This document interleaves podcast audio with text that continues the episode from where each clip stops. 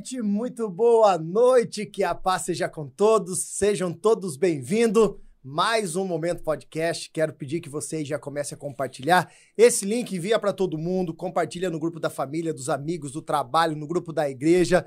Movimenta esse negócio aí, porque hoje tem muita conversa boa, viu? Quero agradecer você desde já por estar aqui com a gente permanece até o final, tem muita coisa para a gente discutir aqui hoje e com certeza vai ser um dia de aprendizado. Quero agradecer aí o pessoal aqui, ó, o Leandrinho Bartender, que é nosso drink gospel, tá? Desse aqui, ó, top demais. Nosso convidado já acabou com o primeiro já. O bicho não para de beber, misericórdia. Parece que vai dar somalho, bichão. Mas tudo bem. E também quero agradecer o pessoal aqui da Ótica do Flavinho. Olha aqui, ó. Esse óculos bonito aqui. Se você quiser fazer óculos, vai lá na Ótica do Flavinho. Qualidade, preço e um bom atendimento, beleza? E também hoje, é, hoje é dia 27 de julho. Nossa, faz uma declaração. Que isso, então. não. Carla, faz uma trilha sonora aqui. Eu sou a vela aqui no meio. Carla, Hum. parabéns, viu? Só isso? Você orou muito. Meu Deus. Eu quero dizer que, ó, quero dizer para todo o Brasil, nem todo o Brasil tá assistindo, mas pode ser que eles assistam depois. Mas eu quero dizer que você foi a minha melhor escolha, viu? Amém. O nosso convidado aqui tentou atrapalhar as coisas aqui. Olha. Olha. Mas eu quero dizer que eu amo sua vida, viu? Você é um presente de Deus na minha vida. Parabéns! Hoje, 13 anos de casado. É Boa aí. noite, Carla Boa Carvalho. noite, gente. Olha só, comecei com uma declaração aqui, hein? Também te amo, viu, meu amor? Obrigado, só 13 isso? anos te aguentando. Só isso. Tamo junto. Gente, muito boa noite, sejam todos muito bem-vindos. Fique com a gente até o final, como o pastor falou aí, compartilhe, né? Hoje vamos abordar vários assuntos muito interessantes com o pastor Paulo aqui, tem muito a acrescentar para nós, então fica ligadinho aí. E pastor Paulo, seja muito bem-vindo aqui conosco. Obrigado, obrigado, meus amigos. Que legal estar aqui com vocês. Obrigado, pastor César, pastora Carla. Eu sou fã do, do momento de vocês aqui. Já tive a oportunidade de estar na outra. Na outra, na outra temporada. É, a outra temporada, que era Temporada. um pouco diferente. a- a- a- o sistema, né? O, o É. modus operandi ali. E agora retornar aqui com vocês para conversar nesse dia que é um dia especial para vocês. É. E você Né? estava lá, né? E dizer que eu fui padrinho desse É casamento. Ah, cara. há 13 anos atrás. 13 anos. Eu praticamente meu fui o cupido. É. né? Fui o cupido. brincadeiras, brincadeiras à parte, parabéns mesmo. É, hoje, eu que atuo na área de família como advogado, então, como pastor, vocês sabem que a gente atende muito, é muito importante termos casais como referência de família. A família é a base da sociedade. E vocês têm sido esse referencial para a igreja do Morumbi, mas para todas as pessoas que acompanham, que veem a parceria de vocês. E achei que ficou muito legal esse formato com vocês dois. Ah, que antes que só ele era a estrelinha. Era só ele, né? É, a estrelinha. Na na verdade- o famosinho. Na verdade, isso foi uma insistência minha. Ela sabe disso. É. Aí eu falava, não, mano, vamos junto, tal, tal, tal. E aí, graças a Deus, ela aceitou o convite Mas ficou ficou legal. top demais. Ficou legal. Muito bom. Deu uma liga bem bacana. É porque ela é mais culta do que eu, tá ligado? Não, com certeza. Ela, ela é a Com parte mais certeza. inteligente do negócio. Eu sou mais uh, o espontâneo ali, mas ela já é o que pensa Aí, mais. Mas o- bacana fazer essa, essa dobradinha. É, é tipo assim, um super completa o legal. outro, literalmente, um completa o outro. E ela, e ela me ajuda bastante nisso aí, porque tem um monte de coisa aí, principalmente alguns assuntos aí, a gente acaba não, não, não tendo aí muita, muita capacidade, muito conhecimento, e a Carla é, é o meu Google. Nossa, agora! agora Hoje tem, hoje tem. Hoje não, filho. É. O pai tá on. Hoje não. Hoje tem Pastor todo dia. Toninho que vai escutar isso. Que você- Hoje não, hoje tem todo tem. dia, tem todo dia. Ah, vou aproveitar esse momento para homenageá-los. Eu trouxe uma lembrança Ah, para vocês pelo casamento. Nossa! Gostaria que o pastor Felipe, que é meu auxiliar, entregasse para Nossa, vocês. Muito Nossa, obrigada. Essa é uma lembrancinha. Nossa, que grande. Eu que sou bênção. padrinho, né? Há Pesado. 13 anos Pesado atrás eu fui também. padrinho. Nossa, E como bom padrinho. Ah, eu gosto de abrir presente na hora, Ah, posso? pode abrir, fique à vontade. Jesus amado. Como bom padrinho, espero que vocês gostem e, e façam bom uso aí. Né? que chique, gente. Podia vir aqui nesse dia especial de mão vazia, isso, né? Essa eu não esperava, hein? Eu também não, viu? Jesus amado. Não tá na taxa isso aqui, né? Tá nos honorários. Vamos ver, cara. Olha. Vamos ver aqui. Pra vocês se lembrarem Ó, esse aqui. Esse todas as manhãs de mim. mas- Olha, você vai amar. Meu Jesus amado. É o que eu tô pensando, pastor Paulo Nardini. Nossa, Deus Eu amado. gosto dessa, eu tenho casa. Meu. Jesus amado. Se quiser abrir, pode abrir. Meu Deus. Cadê o, abrir cara. o estiletinho? Cadê Tem uma, uma uma tesourinha, tesourinha, aí, um gente. estiletinho? Pega ali no, no bastidor ali, gente. Meu Deus do céu. Gente, momento muito importante, gente. Ganhar presente é bom Achei É demais. gostoso, né? Faz aqui, faz aqui. Puxa vida, Mas 13 anos de casamento é todo dia, né, gente? Nossa, Nossa, você vai fazer meus cappuccinos. Hum, é bom. Hum. Com, com creme de leite. Faz uma receitinha. Você põe o creme Ah, de leite. é? O creme de leite puro. E solta o café em cima. Fica Hum, fantástico. Verdade, que Fica legal. bacana. E aí você põe uma canela, pra finalizar com canela. Ai, meu Deus, peraí. O que, que é? Que isso? Ai. Jesus, olha que foca, corta pra mim aqui. Gente do céu. É vermelho. Pô, Não sei se você gosta, mas eu vida, gosto meu vermelho. saindo do café. Deus. Obrigado, meu amigo. Que junto. top, Deus abençoe, Deus muito obrigada. Parabéns pelos Deus 13 anos aí de Puxa casamento. vida. Puxa vida. Amém. Ô, Paulo Nardino, agradecemos. Mas vamos falar um pouco sobre esse Paulo Nardino. Fale um pouco sobre a sua vida, sobre um pouco da sua história. Quem é o Paulo Nardino? Tem bastante gente aqui que talvez não conheça você. Você fez essa pergunta, sabe do que eu lembrei? Eu já... Adivinha de que eu lembrei? Pleno. Plena!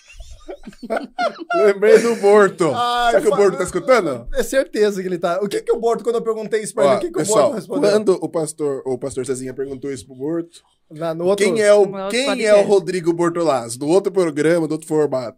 Aí ele começou a resposta. ele disse, Ah, o Rodrigo é uma pessoa plena.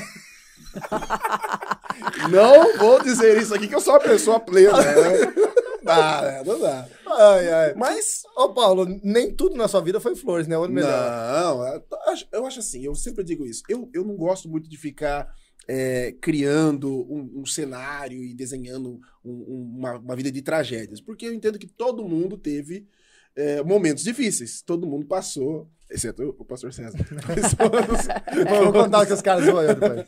Todos nós temos uma história de superação. Eu, quando eu compartilho um pouco da, nossa, da minha história, da minha história de vida, do- dos dias difíceis, eu gosto de compartilhar para inspirar pessoas mesmo. Eu acredito que é, é, a nossa vida tem que ser uma inspiração É, é para as pessoas. Então, a, a gente tem uma infância difícil por não ter tido a oportunidade de ter pai presente, nem conheci meu pai biológico. Minha mãe morreu muito cedo e a minha avó ser uma pessoa do campo, uma pessoa da roça, não ter tanto coisa, mas também falecer quando eu tinha ali 17 para 18 anos. E a gente cresceu na vida, né? Cresceu aí buscando. E eu sempre digo que na minha vida, quem fez a diferença foi a Igreja do Evangelho Quadrangular. A Olha Igreja do. Evangelho Quadrangular foi a minha mãe. Foi ali que eu aprendi, foi ali que as pessoas me instruíram, que me, me deram oportunidades para me tornar a pessoa que eu sou hoje, para me tornar o profissional que eu sou hoje, o pastor que eu sou hoje, o pai, o marido. Então nós vamos exercendo aí ao longo da vida muitas funções e todo mundo tem isso, né? todo mundo tem essa história, todo mundo tem um momento difícil, porque a gente não pode viver no momento difícil, É né? Morar no momento difícil, a gente passa, a gente passa por situações e essas situações elas só nos fortalecem. Eu acredito muito nisso, que a minha história ela me fortalece para viver coisas maiores. Eu, eu gosto muito de desafios. Então, quando A alguém ah, fala, ah, não deu certo isso, não tem problema, vamos pro outro, vamos pra próxima, vamos tentar uma, uma um outro caminho e, e para realmente desejar inspirar as pessoas, desejar fazer com que a nossa vida seja, como diria M.C. Macpherson, a verdadeira pregação. A nossa vida precisa ser realmente uma pregação, um exemplo, um modelo a ser seguido. É isso que a gente trabalha. Paulo, um dia, o apóstolo, bate no peito e diz: Sejam meus imitadores, como eu sou de Cristo. Então, acho que o nosso esforço diário, mesmo um esforço Com diário mesmo, certeza. com para parecer um pouquinho com Jesus e poder inspirar pessoas em todas as áreas. Nós vimos para cá conversando exatamente sobre isso. Às vezes nós focamos Algumas pessoas pensam que a vida é só espiritualizar tudo, que quer espiritualizar tudo. Tem coisas que não é da parte espiritual, tem coisas que é ação nossa. São Sim. atitudes que nós precisamos tomar. E aí é, é, sai da questão espiritual e entra da questão de respeitar princípios. Há pessoas que não avançam na vida, até oram, tal, etc., mas não respeitam princípios, não respeitam regras, não respeitam o tempo, o seu tempo, o seu momento. É, é, vocês estão aqui hoje num grande momento ministerial. Mas quem conhece, quem sabe da trajetória de vocês, Nunca eu me lembro, eu fui algumas vezes na, na primeira igreja que vocês dirigiram, lá no, no Monte Líbano. Monte Líbano. Eu sei a trajetória de vocês, eu sei o quanto foi, o caminho que vocês percorreram. Mas quem olha a foto do momento pensa, é só isso. Não é, tem Não. uma história. Todo mundo. Tem um caminho, tem, um- tem lágrimas, tem princípios. O princípio do tempo, eu acho que o tempo, gente, ele é fundamental. A gente tem que esperar, entender, entender o sim, aceitar o sim de Deus, mas o mais difícil é aceitar o não de Deus. É verdade. Quando Deus fala, não é hora, eu sou pai, e eu brinco muito com meus filhos, que eu sou meio em casa. eu sou- eu- Cê- não, na rua eu sou mais assim, brincalhão, tá, mas em casa eu sou firme. Você é rígido? É, sou rígido. Verdade mesmo? Bravo. Coitado. É, eu vi o dia lá a na loja Débora é mais calma? A Débora é mais calma? Ela é mais tranquila, tranquila. Os nãos mais pesados, a vara é mais comigo mesmo. Então, eu, eu- Só que isso não quer dizer que eu não ame, né? Sim. Pelo contrário, é a expressão de amar, é ensinar a pessoa a entender que tem o não. E o não, às vezes, é para o nosso crescimento. Só que quando Deus nos dá um não em algumas coisas, a gente não entende. É verdade. Né? Quantas pessoas deixam um propósito, deixam algum lugar, deixam algum projeto, deixam algum sonho, porque Deus falou: não, não é hora, não é o tempo, não é o momento. E aí acaba abandonando eh, eh, uma trajetória de vida, uma, uma- um projeto de vida, uma história que poderia estar construindo porque não sabe escutar um não. Né? É, é complicado. Mas essa é, é a minha vida de superação. Acho que se eu fosse resumir Em uma é- palavra aí. em uma palavra, quem é o Paulo Nardino, não é uma pessoa plena, mas é uma pessoa que aprendeu. Eu, eu, eu aprendi a, me, a superar, a me reinventar. A cada momento a gente tem que se reinventar. Não deu certo aqui? Vamos para lá. Não deu certo lá? Vamos tentar aqui. Porque nós estamos construindo. Acho que é difícil a- a passar pela vida e querer deixar marcas, querer escrever uma história. Não pode, a gente não pode ser engessado. A vida é muito dinâmica, Verdade. né? A vida é muito dinâmica. E nem Não- dá pra ficar engessado. não dá. cara? Senão atropela, a vida atropela a gente, cara. Então, esse é, o- é um, um dos, dos objetivos da minha vida. Construir realmente, é, poder abençoar pessoas, poder inspirar pessoas, poder me tornar uma referência, primeiramente hoje, claro, para os meus filhos, para minha casa, para minha família, e podendo ser uma referência para a igreja, para o corpo de Cristo, para a sociedade, para as pessoas de uma forma geral, é, é o nosso objetivo, é o meu objetivo. De verdade, pessoas, você tem objetivo, o desejo de ser isso e aquilo, eu acho que não é um desejo de ser isso ou ser aquilo.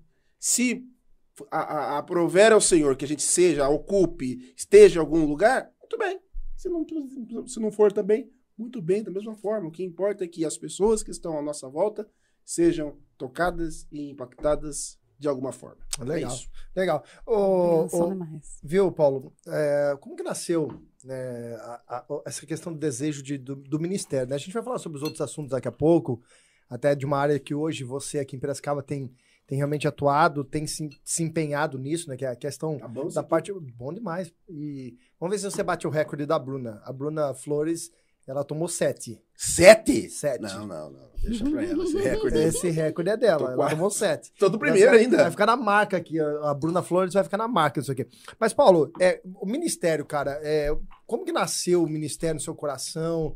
Como que foi essa questão de você se engrenar dentro da igreja, de você despertar as funções que você exerceu? Eu acho que você trabalhou em várias coordenadorias na cidade de Piracicaba, mas o- Quase todas, menos da das mulheres. das mulheres. Que não deixaram. Porque até da dança foi, né? A dança foi. da dança. foi- Cara, você foi líder de dança. Não, não foi o líder, eu só participei. Na verdade, eu- coreografia. Explicar. naquela época era cor- coreografia. coreografia. Coreografia, né? E, e naquela época, lá no Jupiaí, isso aí com 16, 17 anos, é, era a coreografia que tinha, e tinha e, e naquela coreografia tinha personagens. E naquela época os meninos não dançavam. Hoje os meninos dançam, até os meninos até alegre, mas enfim. Mas naquela época os meninos não dançavam. Aí precisava, na música, precisava de um Jesus. Você foi o Jesus. Ah, você foi Jesus. Claro! Olha, fala assim, não, que, ah, nós estamos precisando aqui para coreografia de alguém para ser Jesus, para representar Jesus. Eu, poxa vida, Jesus, vou eu. Eu, eu sempre pensei assim, no, no quesito igreja, falando sério agora, no quesito igreja, eu falo isso para minha liderança até hoje. As pessoas querem servir. Ah, eu vou, eu vou trabalhar na igreja. Mas elas querem trabalhar no que elas querem. não no É. que precisa. Então, o verdadeiro líder não é aquele que faz o que gosta, é que se propõe a fazer o que precisa. Então, o que, que a igreja precisa hoje? Ah, eu, eu sou baterista, mas eu arranho aqui no violão, não- mas não gosto de tocar violão. Mas se precisar, eu vou tocar violão. Se precisar, eu não gosto de lavar banheiro, mas se precisar, eu vou lavar o banheiro. Então, eu acho que É esse. de servo, né? Exatamente, esse é o espírito. As pessoas não querem, elas querem fazer o que elas que- Nossa, gostam. na nossa época a gente fazia tanta coisa. Tudo, até meu pra rua com o seu, eu fui entregar folheto de madrugada. Verdade. Deus que, verdade me mesmo? livre. Tudo bem que a gente, a gente evangelizava um pouco, brigava um pouco, mas ia. né? Imagine dois coléricos, porque tu é colérico, né? É. Dois coléricos juntos Ma- olha, e um sanguíneo no meio tentando... tentando intermediar. Apaziguar. É. Mas nós não íamos. Fala hoje pra essa molecada aí pra É. rua. De madrugada, entregar folheto, frio. Eles não vão. Porque, assim. Vez quase tomamos um tiro lá, cara. Você tava no dia que teve tiroteio na Rua do Porto? Não tava. Tava eu e o Chepola. Chepola que tava junto com. É, eu tava É, perto. mas também. naquela época era, perigoso. Era, cara. E a gente tava Era perigoso. rua. A Rua do Porto era Super. perigosa. E? O cara deu, deu tiro a queima-roupa assim na nossa É, frente. na nossa frente, cara. Dentro do carro, o cara de moto parou do lado. Do lado. E, e- e Ele- tacou, a, sa- é o- sacou a, a arma assim na, dentro do carro, assim, queimou. A gente viu, cara. A gente tava na nossa frente. A gente tava conversando com um tiozinho que olhava carro assim, tipo. É. Daí nós saímos correndo. e Foi engraçado, a Larissa tava junto lá. A, a gente saiu correndo assim. E eu falei, meu Deus do céu, a gente foi pro meio lá, sabe o que corta lá pra Rua do Porto, lá pra dentro do, do calça- Os ca- É, os caminhozinhos tinha No. É. calçadão mesmo. calçadão. Aí o, o cara, ele, ele largou a moto e foi correndo junto. Da Larissa catou assim, você vai pro mesmo lado do, do O assassino. Chepola pulou Olha. atrás de uma mesa, cara. Foi, foi, foi- é. Não, Só que é. hoje, hoje não tem nada Imagina. disso. Então, a, a minha história com a igreja começa dessa forma. As primeiras coisas que eu, nós éramos lá da igreja de Jupé, uma igreja pequena, uma igreja de bairro e tal, não tinha tantas pessoas. E tudo que precisava estava disponível. Tudo que precisava.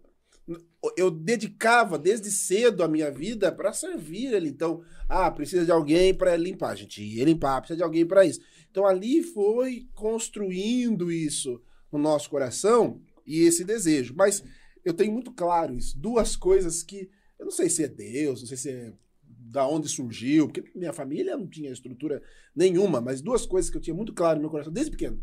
Eu quero ser pastor e eu quero ser advogado. Verdade, cara. Olha Mas só. desde pequeno, desde pequeno. Então, mas que eu perguntar, a sua família é cristã ou não? Sim, a minha avó, Sua que é a avó? base da casa, Uhum. sempre foi crente da Assembleia de Deus de Madureira. Sempre. Então ela ensinou, Ah, essa fé. bênção, Minha Ai, avó era- faz diferença. faz, e ela era muito rígida. Muito rígida. Minha avó era vara de dia, apanhava? vara de. Puxa vida! Vara de dia, vara de noite, vara de manhã, acordava com a vara. Minha avó acordava a gente assim, ó, pra ir pra escola, com um balde de água fria na cara. Levanta. Meu Deus. Era assim. Ô, louco. Era, era assim. Mas não arrependo de nada, não. Acho que foi importante. Tu tem que estudar, vai pra escola, levanta. E fazia, fazia as atividades cedo, e fazia as coisas. Então, não- era essa, era o regime lá em Uhum. casa dessa forma.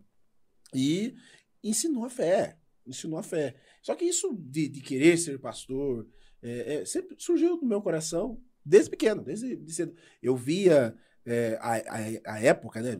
Sete, oito anos, aqueles pregadores da Assembleia de Deus, de Gideões É. e tal. E a, a brincadeira, a minha brincadeira com o meu irmão mais novo, era eu ser o pastor e ele cair no poder. Eu, eu pegava o pé. Verdade! Verdade. Pegava ele, as primas lá que tinha de casa, que as pessoas, as crianças de casa. Eu era o pastor, sabe aqueles pregador de fogo de Gideões que gritava? Eu gritando lá no quintal.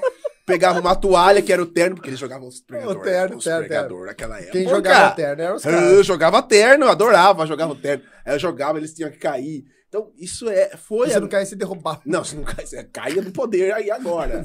entendeu? Então, essa foi a nossa infância. Entendeu? Tinha um radinho, mesmo hoje tinha um radinho velho que gravava, cassete ainda. Eu gravava mensagem, pequenininho. Gravava mensagem, pregando pro rádio, depois ficava Ai, que escutando. legal. Então era algo que eu acho que. Da hora. Acho não, né? Deus, Deus Um coloca. chamado Deus mesmo, chama. que já tava lá dentro. Estava dentro da Eu gente. acho tão bonitinho, às vezes, aqui na escolinha, eu vejo as meninas, as, as menininhas, assim, bebezinhas, assim, dois, três aninhos, elas põem as bonequinhas assim, e elas ficam na frente falando ali. Como se fosse um culto, elas montam um mini culto ali, três, quatro aninhos assim, montando. Irmãos, o. Paulo, o pastor Paulo já acabou com o primeiro copo. Ó, tá bom. Tá, é Ah, uma delícia. tá bom, Você vai ver, o próximo é bom também. Os caras não vai- Ô, Caneca, hoje você não vai vencer, viu, filho? Leandro Bartender. Leandro Gabriel. Leandro Gabriel, hoje você não vai vencer fazer. Deixa eu contar sobre o Leandro pra vocês. Olha, falar. Eu e o Leandro, o irmão dele, Cane... O, o cabelo? cabelo, o Anderson, eu chamo eles pelo nome. Eles têm apelido, é Caneca, Cabelo, olha. A Aline, a irmã dele. Nós, na adolescência, juventude, 18, 20 anos, acho, nós tínhamos uma banda. Meu Deus, do quê? Uma banda de música. Mas que estilo musical? Gospel, né, gente? Não, mas que ritmo. Não, mas por ritmo. Ah, era louvor! Nossa, deu um estouro aqui. De louvor.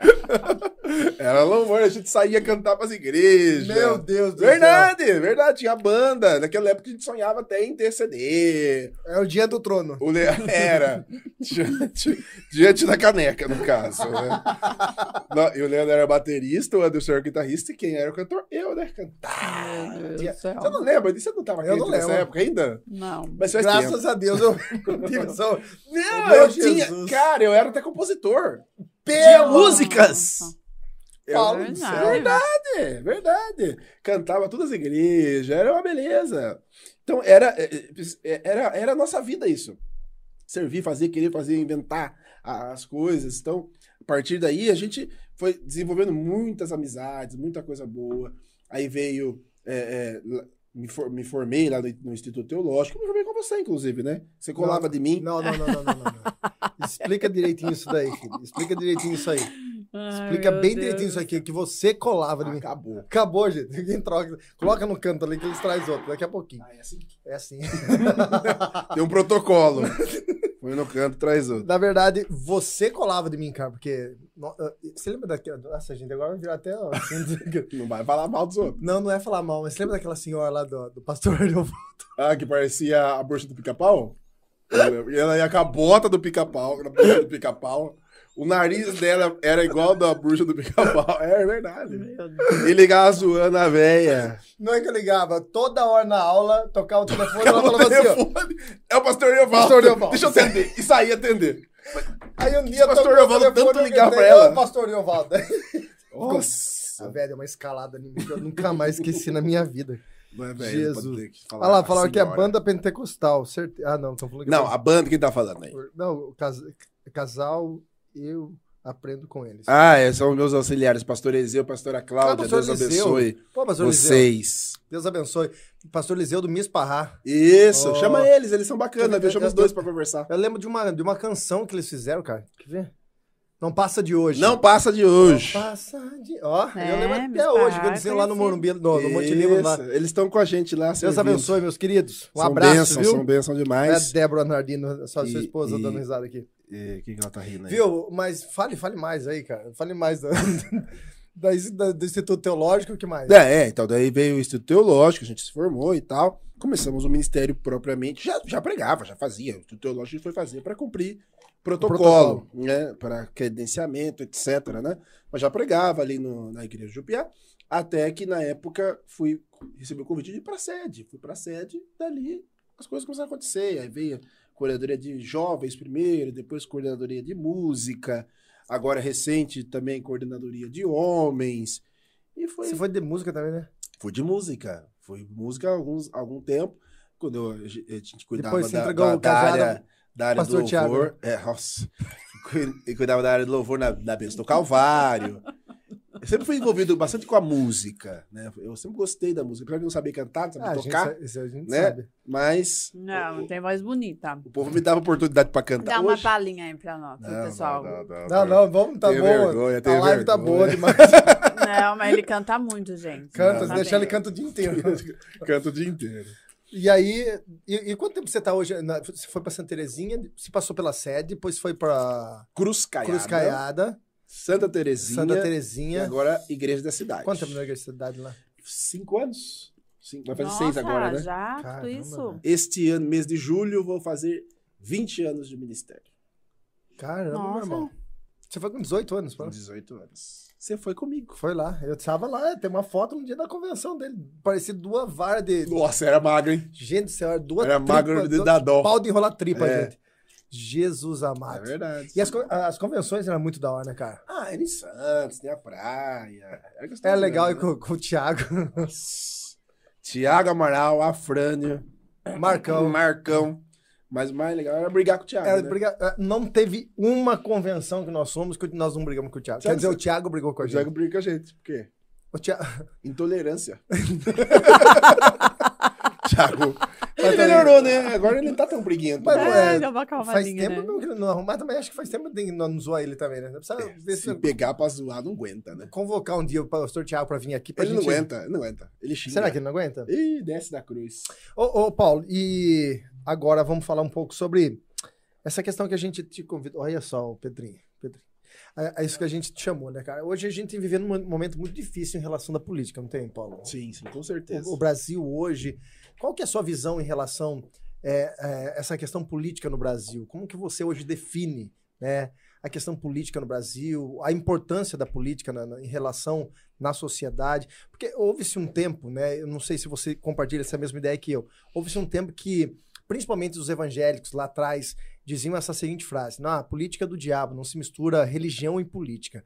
Qual que é a, a sua visão em relação à política, a importância da política, a igreja em relação a isso? Porque existe um, para alguns, alguns ainda existe um tabu, né, Paulo? Sim, com certeza. Primeiro, eu acho que é, é importante a gente fazer uma análise histórica. Essa relação política e igreja sempre existiu. Sempre. A igreja e a política sempre foram muito ligadas. E o papel hoje principal da igreja é de transformação. A igreja, ela é um agente de transformação da sociedade, na sociedade. Aonde a igreja chega, ela tem que impactar. Ela tem que ser esse, essa, é, é, esse estopim da transformação social, econômica. E isso, se você for fazer uma análise, eu não sou nenhum perito de histórico, mas a gente entende um pouquinho. A, a própria Revolução Industrial, ela tem um start com a Reforma Protestante. Porque o protestantismo vem com essa linha de transformar, de crescer, de evoluir, da pessoa prosperar. Não a prosperidade nesse sentido da teologia da prosperidade, mas Entendi. do avanço, das ações, as pessoas quererem progredir. Vocês, como pastores aqui, quando alguém entra aqui na igreja, qual que é a ideia que o pastor tem? A pessoa entrou, via de regra, arrebentada. Seja no casamento, seja emocionalmente, seja profissionalmente. E aí não é bacana quando você vê essa pessoa que chegou uma, uma situação difícil, ela ir sendo transformada, daqui a pouquinho ela, ela chegou desempregada, ela arruma emprego, ela chegou com o casamento tormentado, ela melhora a relação conjugal. O- a igreja é esse agente transformador. E, o e a ferramenta que transforma a sociedade, o meio onde nós vivemos, principalmente as nossas cidades, o nosso estado, o nosso país, nós, especificamente, as pessoas vivem nas, nas cidades. A igreja tem esse papel de transformar o lugar onde ela está. Quantas igrejas estão em periferias onde o Estado não chega e a igreja chega? É. A igreja coloca lá o curso, a igreja coloca lá é, uma assistência social, a igreja vai lá onde a- a apenas tem a atuação do tráfico e do tráfico de drogas, e, e a igreja vai entrando e consegue resgatar um, transformar outro. A igreja tem esse papel importante. E a política, as ações políticas, a política de Estado, não a política da briga, dessa polarização que existe, mas a política Uhum. mesmo, política de Estado, política de transformação, essa ferramenta. Essa ferramenta de transformação é através da política, das ações políticas que se transformam. Quando nós é, é, demonizamos a política, porque é a forma com que nós nos organizamos, é o Estado com que nós nos organizamos, ao demonizar a política, nós jogamos essa liderança nas mãos de pessoas que não têm compromisso com transformação nenhuma. Pelo Nenhuma. contrário. Então, há um interesse de pessoas é, é, é, que não querem ver melhorias, que não querem ver mudanças, que a igreja se distancie mesmo. Que a igreja se afaste cada vez mesmo. E, a- e- e quando eu digo igreja, não estou dizendo a instituição, estou dizendo as pessoas ligadas à igreja. Óbvio que a igreja não vai assumir nenhuma função, mas as pessoas que estão ligadas à igreja, que têm compromissos de transformação, precisam estar nesses lugares. E a igreja, como um grupo social agora, como, como pessoas, porque a pessoa que é membro da igreja é cidadão também. Sim. Ela tem direitos e ela tem deveres, então ela tem que se posicionar. Os líderes como vocês precisam influenciar, pegar essa ferramenta e entregar na mão de pessoas que realmente queiram ser agentes de transformação como a igreja é. Porque se essa ferramenta tão importante, seja os cargos, que agora daqui a pouco nós vamos discutir, falava hoje com um amigo, advogado também, nós estávamos questionando algumas leis que são absurdas. Tem leis que você olha assim e fala assim: meu Deus. E aí o judiciário dá uma decisão e a pessoa questiona. Dá um exemplo só, de um caso que eu estou agora, um caso que eu estou, para vocês entenderem do que nós estávamos discutindo. É, eu estou fazendo uma. uma então, estou num processo para fazer uma. Como fala? Fugiu agora o nome. Quando você vai. O, o, inquilino não paga, despejo. Uma ação de despejo. Ok. Uma ação de despejo no imóvel, o, o, o inquilino, eu sou, sou advogando, para o proprietário. O proprietário está quase oito meses, parecendo o seu Madruga, sem receber. seu Madruga 16 meses, assim, né? sem receber. E aí ele quer retomar o imóvel dele, correto? Justo, hum. justíssimo. Só que para nós conseguirmos uma liminar, sabe o que a lei do inquilinato diz? Que este proprietário, para ter o seu bem de volta, que está lá com alguém de pó, ele não pode ir lá quebrar a cara da pessoa e arrancar a pessoa na força. Ele precisa de uma decisão judicial. Para ele conseguir essa decisão judicial e essa liminar para tirar a pessoa de lá por liminar, ele é obrigado pela lei a fazer um depósito de três aluguéis em juízo para garantir a liminar. Meu Deus. Ou seja, ele já tem oito meses de atraso Nossa. sem receber. E aí, para ele, para o juiz conceder uma liminar, analisar o pedido de liminar dele, analisar. Ele precisa fazer um depósito em juízo de três aluguéis. O aluguel dele é cinco mil reais. Agora ele tem que pegar, ele já está com oito aluguéis atrasados, ele vai pegar mais três, 15 mil, Nossa. depositar para garantir o direito. Então, é, é, é, é absurdo algumas coisas que a gente vê. Então, você tem que entender o espírito do legislador. Só que o juiz não tem culpa disso. Ele tem que cumprir a lei. E quem faz a lei? Exatamente. Os deputados. Então, carece de reformas na área é, é, tributária, carece de reformas na, na, legislação penal, carece de reformas na legislação do inquilinato, que é essa que nós estamos é, dando de exemplo aqui. Mas quem é que vai fazer essas reformas? Os deputados que nós vamos eleger. Aí, com todo respeito, a gente elege deputados que não conseguem nem mal sabem ler e escrever. Alguns têm que até depois de eleito fazer prova de que sabem ler e escrever. E aqui eu não quero nominar ninguém para não ser é, é, é, tendencioso. Então, aí como que a gente vai falar assim? Vai lá, discuta. O judiciário não, não faz a lei. E aí entra uma outra discussão. Ah, mas o judiciário está extrapolando poder, está invadindo a seara alheia, o Supremo está legislando. E está. E está mesmo. Mas por que está? Porque os deputados que nós colocamos lá não estão fazendo o papel deles de legislador. Por covardia, por medo, por imperícia, não sei. Ou talvez por todas as alternativas anteriores. Mas o fato é que existe essa lacuna. Então nós precisamos dar muita atenção. E a igreja, pastor César, pastora Carla, ela é esse agente. Nós precisamos, vocês como líderes, no meu entendimento, mais do que além do, do belo papel que vocês fazem espiritual, de ajudar a pessoa espiritualmente nas orações e, e, e, e, caminhar ela pelos caminhos da doutrina da palavra de Deus. Isso vocês já fazem. Além disso, o papel social que vocês fazem, que vocês distribuem centenas de cestas básicas todos os dias. Além deste papel, vocês também têm o papel social, que é instruir essas pessoas, que é orientá-las acerca do voto, da importância, da representação que nós temos em todas as esferas. Eu sou defensor de que deveria ter uma matéria no ensino médio falando sobre Sim, isso. Também concordo. Falando sobre isso, ensinando as pessoas. Mas o que nos parece Não, é, o problema, que. O problema é o partidarismo, né?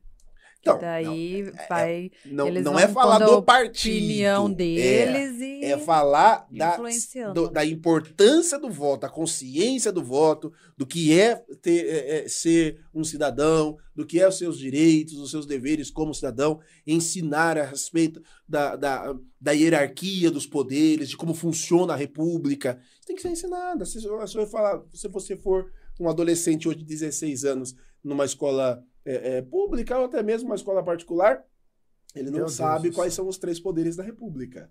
Pergunte a um adolescente de 16 anos que já tem direito a voto e que não exerce esse direito, mas tem direito, ele não sabe o que é a, a estrutura da República. Então fica complicado. Então eu penso que se a igreja é o agente transformador, e é, ela precisa tomar esta ferramenta tomar essa ferramenta, que é a política. É uma ferramenta, gente. É, o- é o instrumento que muda. Tem coisas que não vai mudar é, é, eu tacando pedra de fora. Tem estruturas que você só muda de dentro para fora. Se nós não entrarmos dentro e promover as mudanças que precisam e promover as transformações que precisam, vai continuar a mesma coisa. E corremos um risco grande dos nossos direitos constitucionais, direitos de estar aqui, de nos expressarmos, de falarmos dos nossos cultos, de pregarmos o evangelho e tantos outros direitos. Corremos, esse Corremos risco. Com certeza. Muito Corremos esse risco desses direitos serem revogados. Direitos que foram conquistados a duras penas, com sangue, com lágrimas, com sacrifícios, com pessoas que deram a sua vida, Mártires, é. mártires, né? de- dentro desse aspecto. E o Brasil ainda é, é- é um jo- uma jovem república ainda, vamos Exatamente. colocar assim. Nós estamos, salvo melhor juízo da, da era democrática, apenas no sexto presidente da era democrática, se você for fazer a contagem aí, eu acho que é isso. Esse é o quinto é o sexto presidente. Então nós temos muito a aprender ainda. Nós podemos crescer. Agora, o que nós não podemos deixar é de avançar. Eu acho que avançou muito. Não podemos demonizar a política e colocar todas as pessoas no mesmo saco. Assim como tem bons pastores como vocês, tem pastores sem vergonha Tem. também. Tem gente corrupta. Todas as áreas. Todas né? as áreas. É que, Eu, eu- chegou uma vai- bebida aqui, deixa eu experimentar isso aqui. Boa A também. caipirinha do caneca. O problema, o problema é esse, né? A- a- a- os maus testemunhas, os, os que se corrompem, é que nem pastor também, né? A- os que roubam, os que fazem coisa errada, aí e quem olha de fora pensa que todo mundo é igual, né? Tá tudo mesmo, da farinha mesmo É, e, e na política, é, você também tem que contar no dedo os que salva, né? Porque é um sistema muito difícil lá Eu acho dentro. que uma da- um dos grandes desafios da igreja hoje é a gente conseguir conscientizar o nosso povo em relação dessa importância. É como a É. gente, como o pastor Paulo estava falando agora, é, já demonizaram demais essa questão É porque política. tudo envolve o lado pessoal Mas então, nosso. mas porque mesmo que a pessoa não se envolva com a política, a política também comanda a nossa um vida, ela direciona. que eu aprendi com vocês essa semana, inclusive eu preguei sobre a estrela de Jesus, a É. estrela que guiou os reis magos até Jesus. Era necessário que aquela estrela brilhasse? Foi isso que você Foi. pregou pra mim e eu preguei lá na igreja, viu? só? Era necessário. Obrigado, Jesus. Senhor. Aprendo contigo, O amado. senhor me honrando. Aprendo contigo. Era necessário que aquela estrela brilhasse para levar os reis até Jesus. É. Então é necessário que na política hajam pessoas que brilhem. Isso. Não tem problema vocês serem as estrelas dessa igreja, porque vocês são o farol que guiam as pessoas até Jesus. Então, dentro do aspecto político também, nós precisamos ter estrelas, pessoas que são referências, que vão guiar o, o país por caminhos melhores, é- que vão é- guiar a nossa cidade. E é isso que as pessoas têm que entender, que, que querendo ou não, o que se decide nas leis é o que vai conduzir a nossa A conduta. nação, a é nossa como a gente vai afetar todos nós. Com certeza. na nossa sim, querendo não, particularidade, sim, você vê sim. a particularidade dessa pessoa que tem que resolver uma questão séria Uhum. e que depende de uma lei que a quem tá lá Claro. que, que estabeleceu isso. Foi criado, foi aprovado. Porém, Entendeu? tem que então ser afeta todas ser. as áreas da vida do ser humano. Vai ser E assim, ó, existe uma frase, né, até dos nossos deputados, né, são grandes amigos nossos, pastor Jefferson, pastor Carlos César, dois grandes homens de Deus que nos representam, eles dizem assim, né, dentro da, da, da conversa, por exemplo, se há um problema lá dentro, eu como cidadão, por mais que eu tenha minha opinião em relação a isso, eu não posso fazer nada. Absolutamente. Absolutamente nada. Aquilo que você falou, você citou algo muito interessante. Eu não posso tacar pedra de fora para dentro, porque isso não vai mudar nada, não vai interferir em nada. Muito pelo contrário.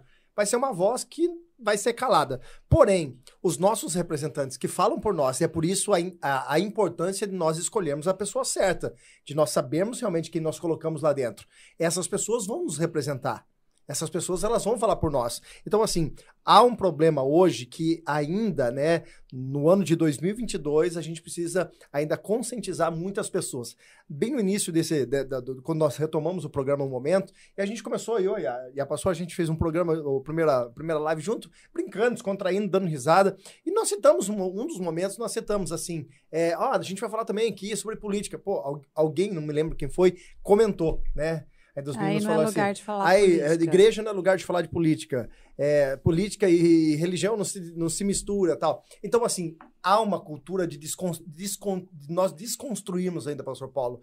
E isso é um trabalho que realmente, como o senhor disse, Os pastores, os líderes, as pessoas que têm influência precisam Mas, ó, mostrar. Deixa eu falar. É, os pastores, alguns, e uma boa parte deles talvez, ainda tem medo. Vocês que são bem da área da mídia, que vai entender bem esse, esse conceito. As pessoas têm medo do cancelamento. O pastor ele tem medo do cancelamento, mais do que o cancelamento midiático, o cancelamento da própria igreja. Ah, se eu falar aqui de política aqui, o membro vai sair, ele não vai gostar, ele vai deixar a igreja. As pessoas têm medo disso. Então não posso falar porque ó, tem um membro ali que não gosta, mas esse membro que não gosta, ele precisa ser conscientizado. Se nós formos e nós, e agora eu me coloco na posição de pastor, se nós formos é, é, é, permitir que o medo do cancelamento da pessoa deixar a igreja por, por esse assunto, nós vamos sofrer daqui a pouquinho, porque nós vamos ter que falar contra os outros assuntos que a palavra de Deus condena. Medo de falar do dízimo. Ah, não posso falar dízimo porque o outro não gosta.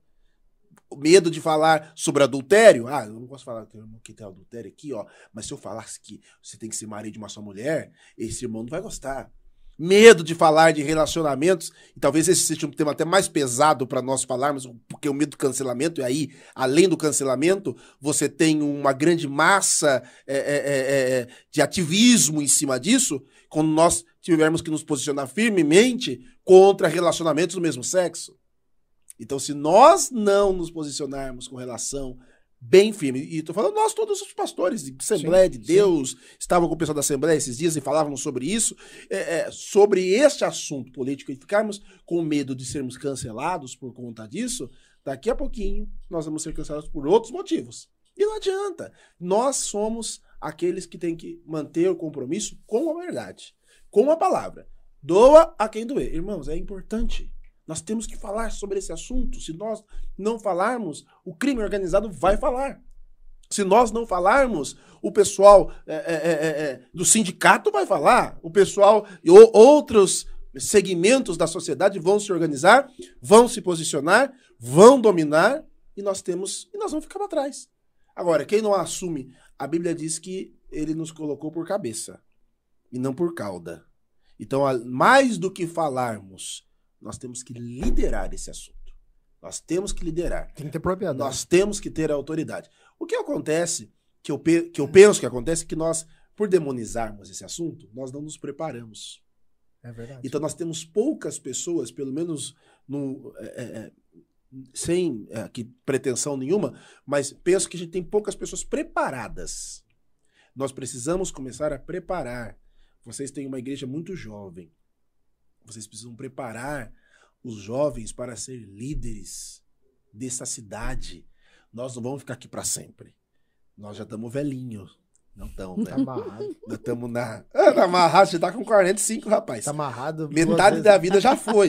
entendeu? Então, no, 4-2 com rostinho de 18. nós, nós temos que preparar os jovens. É. Não dando- a só gente- para não só para para política, mas para serem médicos, para serem advogados, para serem líderes nessa cidade. de Desse atuação, estado. né? é, gente, esse é o papel da igreja. No- se nós não fizermos isso, ah, os jovens vão todos ser funkeiro, ser blogueiro, ser esquisito. Porque, é, ah, pelo amor de Deus. Viu, mas é, é- é o que a reforma prote- protestante trouxe, né? Ela trouxe uma reforma para a sociedade. Sim, sim. Não foi só na questão religiosa, né? Mas ela Exatamente. trouxe muitos benefícios para a sociedade. Esse é o papel da igreja. É isso que eu estou dizendo aqui. Eu acho que a igreja, ela- ela- nós não podemos ser um clubinho fechado. Nós temos que ser um agente transformador. Nós, temos, nós chegamos. Aonde a igreja chega, ela tem que impactar. É. Se a igreja deixou de impactar, deixou de, de, eh, transformar, de fazer, de ser agressiva, de ser participante na sociedade. Eu lembro quando eu estava em Santa Terezinha, eu procurava me envolver em todas as áreas da- do bairro. Todas. Nós ajudávamos na escola, nós ajudávamos no posto de saúde, nós, aos sábados, juntávamos os jovens e íamos pintar o muro da escola, nós movíamos, nos envolvíamos em todas as áreas do bairro, porque a igreja estava ali. Era importante dizer, a igreja está aqui. Nós estamos aqui para orar? Sim. Nós estamos aqui para pregar? Sim. Mas nós estamos aqui também para sermos agente social de transformação. Tem uma catástrofe, tem um acidente, tem qualquer coisa. A igreja tem que estar lá. A igreja tem que agir. Agora, se nós temos nas lideranças, seja no- no- nos deputados, seja no, ah, na Câmara de Vereadores, ou qualquer que seja a instância, inclusive no Judiciário, se nós temos essa atuação, se temos pessoas lá com a cabeça da igreja, com o pensamento cristão, com a doutrina cristã, nós vamos atuar bem. Só que nós temos. Aí eu volto no, no que eu estava dizendo. Tem que preparar as pessoas. Porque se a gente for. Ah, vamos, vamos, vamos, vamos levar os cristãos. Não pode ser só porque é cristão. Tem que ser cristão e capacitado. Lembra quando alguém chama eh, eh, Davi para tocar? Alguém diz: eh, chame alguém, eu preciso de alguém que saiba, to que, sai- que saiba tocar bem. Nós precisamos ter pessoas que saibam atuar em todas as áreas. Eu quero ser engenheiro, sua irmã é engenheira. Então, não, é, eu preciso de engenheiro, você tem especificação técnica. Não dá pra mim colocar alguém pra fazer uma ponte que não, não saiba fazer a ponte. Não adianta. Então, não dá pra mim é, atuar é, no, no judiciário se eu não tiver conhecimento técnico jurídico. E, e não dá pra atuar também como político se não tiver um mínimo de condições para exercer a função. Não é só porque eu sou isso ou sou aquilo. Eu tenho que ter capacidade. Então, acho que nós. Esse movimento de des, é, é, é, de, de- retirar essa demonização que fizeram com a política, também passa por esse modo de preparar as pessoas. Mas eu vejo que essa geração que está vindo agora, eles estão vindo mais consciente. Até mesmo porque nas escolas, nas faculdades, esse assunto está muito em alta. Então, mas tem, tem que ver. Então, é, é, a, gente, eu vejo assim, alguns movimentos acontecendo em algumas igrejas, justamente para promover é, pessoas capacitadas para estar atuando nessas áreas é, da política, do judiciário, é, porque está se gerando uma consciência melhor, porque da nossa época não, não tinha isso, É, né? a, a minha preocupação, a minha preocupação em relação a essas questões de faculdade, de questões de escola, é, é a forma que tem sido sido colocado, né? É porque. é, nossa, quem que falou aqui? Não, foi eu É. aqui, foi eu. Ah, miserável, você assustou. Eu falei, pronto, tem um fantasma. Não, aqui. foi eu aqui, ó. Eu Não, mas assim, ó, aqui. eu- como eu tava falando, assim, a gente precisa entender é, quem são as pessoas que realmente, por exemplo, esses jovens, esses adolescentes, realmente eles têm a consciência do que é o certo e o errado. Porque assim, ó, eu, eu tenho que entender os dois lados da moeda para mim ter uma posição. Não adianta eu só ouvir um lado e me ter esse partido tomado por um lado. É, o grande problema hoje, no meu ponto de vista, é justamente isso. O que está sendo, né, acho que foi o Paulo que disse isso, o que está sendo falado nas escolas, na faculdade, o que tem sido colocado em relação a isso e o que isso nós estamos gerando. É, então, por isso que eu falo, lá fora já está crescendo, e dentro da igreja, qual É, trabalho então, está sendo mas feito? então, é, é isso daí, aquilo que Porque lá o mundo já está capacitando o povo a ser esquerdista, comunista, socialista. Aí é uma e outra aí história. A, a igreja ela atua como? Aí é uma Ela outra trabalha história. como para influenciar. Aí, é- em- é- aí já existe um projeto de lei que, que, se eu não me engano, foi o deputado Kim Kataguiri que, que propôs a escola sem partido. Salvo, salvo o melhor juízo, foi o, o Kim Kataguiri, mas pode ter sido outro. Que propôs a escola sem partido. Eu não envio meu filho para a escola para aprender sobre direita ou esquerda, nenhum dos lados. nem pode. Eu envio meu filho para a escola para aprender matemática, português, ciências, Sim. e outras coisas mais. Nós hoje temos um projeto para um novo ensino médio que vai colocar nas grades eh, curriculares finanças, vai tirar aquelas matérias que a gente aprendeu lá, biologia, química. Isso é conhecimento específico. O que, que eu uso a química na minha vida hoje? Eu sou, eu sou jurista. Não uso em nada. Então, essas matérias elas vão para Aí conhecimento era um- específico. E era um pau pra colar Era aí. uma sacanagem. De verdade, eu, É matériazinha difícil pra colar. né? porcaria de tabela Tinha periódica, fórmula, sei de lá. Eu não tinha uma Fórmula. dificuldade. Essa acho que era uma das áreas que eu tinha mais dificuldade. geometria, e t- todas essas matérias. Então, é- é, o novo ensino médio tem a tendência de colocar assim, coisas mais é, é, do dia a dia. Então, vai ensinar finanças, de- deveria colocar o conceito, um pouco do conceito do direito, porque as leis é, que são criadas, ninguém pode alegar que é, ah, eu, eu- cometi essa infração aqui, mas eu não sabia. Não, não existe isso. Não tem como você. Não. Você não pode alegar ignorância porque a lei é pública, da publicidade, então todos têm que saber. Então, essa questão da escola sem partido é extremamente importante ser levado à frente. Porque quem vai ensinar ideologia para as pessoas, e agora eu estou falando da ideologia partidária, mas também nós temos o, o grande problema da ideologia de gênero. De gênero. Eu tenho criança na escola, lá em casa, e esse é um risco também de ser cancelado e falar isso aqui, mas eu tenho compromisso. Eu falo isso na minha igreja. Eu, assim, eu, eu, eu falei, domingo eu falei na igreja. Eu sei que um dia, se escrevam o que eu tô falando, falei povo assim. Um dia alguém vai pegar uma frase, porque os nossos cultos estão todos lá, as mensagens estão lá. Acho que tem mais de 500 mensagens lá no meu YouTube, no canal Quadrangular Igreja da Cidade. Inclusive, se inscreva no nosso canal Quadrangular Igreja da Cidade e veja todas as mensagens que nós pregamos todos os Prega muito, hein? e quartas-feiras. É que eu tava falando, foi fazer graça. Do gênero de... Ah, eu tenho filho lá e a gente ensina pro, pro Joaquim o seguinte: filho, ó, menino usa azul e menina rosa. Aí ele chega na escola, a professora fala: Não, Joaquim, é, o, menino também pode usar rosa. É, a cor é dos dois. Ele que escolhe, você que escolhe, é para todos. Então, você veja que é, in, in, de, sutilmente vai se inserindo um pensamento. Não quero que ele vá lá aprender isso. Isso eu ensino em casa. Esse conceito eu quero. É a casa que tem que ensinar. Somos nós que vamos ensinar. Então, essa Escola sem partido é a escola que não vai trazer discussões que são de foro íntimo, são de foro da casa. Cada um que ensine seu filho de uma forma. Nós queremos enviar nossos filhos para a escola para aprender conhecimento acadêmico. Agora, e nós sabemos que as escolas, principalmente no nível superior, USP, UNESP e tantas outras escolas é, é, faculdades federais, federais, se transformaram num antro de, de, de, disseminar pensamentos tendenciosos à esquerda. E eu não estou falando que é ruim ou que é bom, não estou discutindo isso aqui.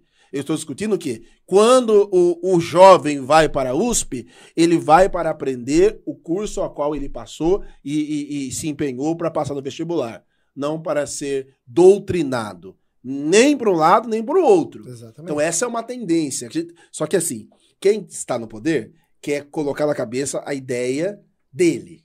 Sim. Seja direita ou de esquerda. Cada um tem que seguir. Quando você é governo, você não, você não governa para metade do país. Você governa para o país. Você governa para o país. Então, o Brasil precisa amadurecer nisso. Os Estados Unidos sempre deu uma boa lição nisso. Nesta última eleição, pelo, pela troca de poder de governança lá, a esquerda ficou muito tempo com Obama e vinha com Clinton, etc. Quando a direita retomou, eles, eles conseguiram assumir o poder com o Trump, eles, eles vieram com muita sede ao pote. O que aconteceu? Perderam a eleição seguinte. Por quê? Porque governaram só para um lado. O efeito de Trump perder as eleições se deu em cima disso. A esquerda, bem ou mal, com Obama, com Clinton, tinha essa tendência. Acabou a eleição, Clinton governa o país. E governa o país. O Donald Trump conseguiu criar polarização, mas foi, foi, foi, não foi benéfica a ele. Porque ele, ele teria que, naquele momento, naquele momento que se sentou na cadeira de presidente, eu sou presidente, tanto da direita quanto da esquerda. E esse vai ser um desafio para os cristãos no futuro, porque principalmente cristãos que querem exercer cargo de executivo. Se o cristão quer exercer cargo de executivo, é, uma, é um dilema muito grande. Porque daí é, é, ele não vai. É, o, o, o cristão lá, prefeito, governador, seja o que for, ele não é governador só dos evangélicos. Sim. Ele é governador dos evangélicos, ele é governador dos umbandistas, ele é governador dos ateus, ele é governador de todos, porque política pública, ele não, ele não posso fazer. Eu vou, vou, criar aqui um, vou construir aqui um hospital, só que este hospital é só para evangélicos. Já pensou se eu vou fazer isso? Então, nós temos. Esse vai ser um outro desafio para que nós possamos ter maturidade. A direita americana não teve maturidade. Ficaram muito tempo fora do poder quando entraram no poder, agora é nosso. Agora nós vamos arrebentar com vocês. E, e, pau, na, pau, na, e pau na esquerda. Não, peraí. Nós vamos manter nosso pensamento, a nossa, a nossa linha de pensamento, mas as ações de governo são para todos. Nós temos pensamento, nós temos uma ideia de país, nós temos um pensamento de família, nós temos um pensamento conservador, nós temos um. É, é, são pensamentos nossos. É são coisas que. A gente precisa ter o respeito com a, o advers, o, o, a diversidade, certo? Então, eu tenho respeito com, com aquele que pensa diferente de mim, e ele que pensa diferente de mim tem que ter o respeito por Sim. mim. E acabou. Só o que, que, o problema hoje... hoje é isso: é uma briga. Uma guerra, na verdade. É, uma guerra para as pessoas serem iguais. E é, isso não vai existir. É, eu penso que no, no ambiente político não ficou legal isso aí. Porque, veja no Brasil, Nós, deixe, nós, nós estamos nas vésperas de uma eleição e eu não vi o programa de governo sendo debatido nem de Bolsonaro, de Lula. É só ideias. É só ideologias. ideias. Cadê o Só programa de governo? Como é que o Lula pretende acabar com o desemprego? Não sei. Como é que o Bolsonaro pretende acabar com o desemprego? Também não sei. Porque eles só ficam o tempo todo falando da ideia, da ideologia. Eu acho que isso é importante. É importante nós sabermos o pensamento de- de- é, que a pessoa tem. Mas não é só isso. Principalmente quando você é governo. Antes de ser governo, bem, não sou governo. Eu tenho que defender minhas ideias, minha ideologia.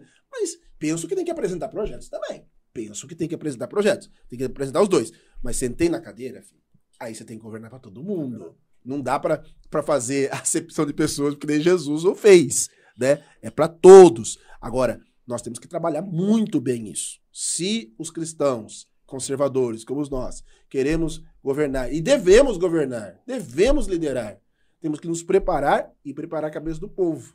Você imagina um, um- um prefeito. Não, não vai, não vai longe. Crivella, no Rio de Janeiro. Foi prefeito, o último prefeito do Rio.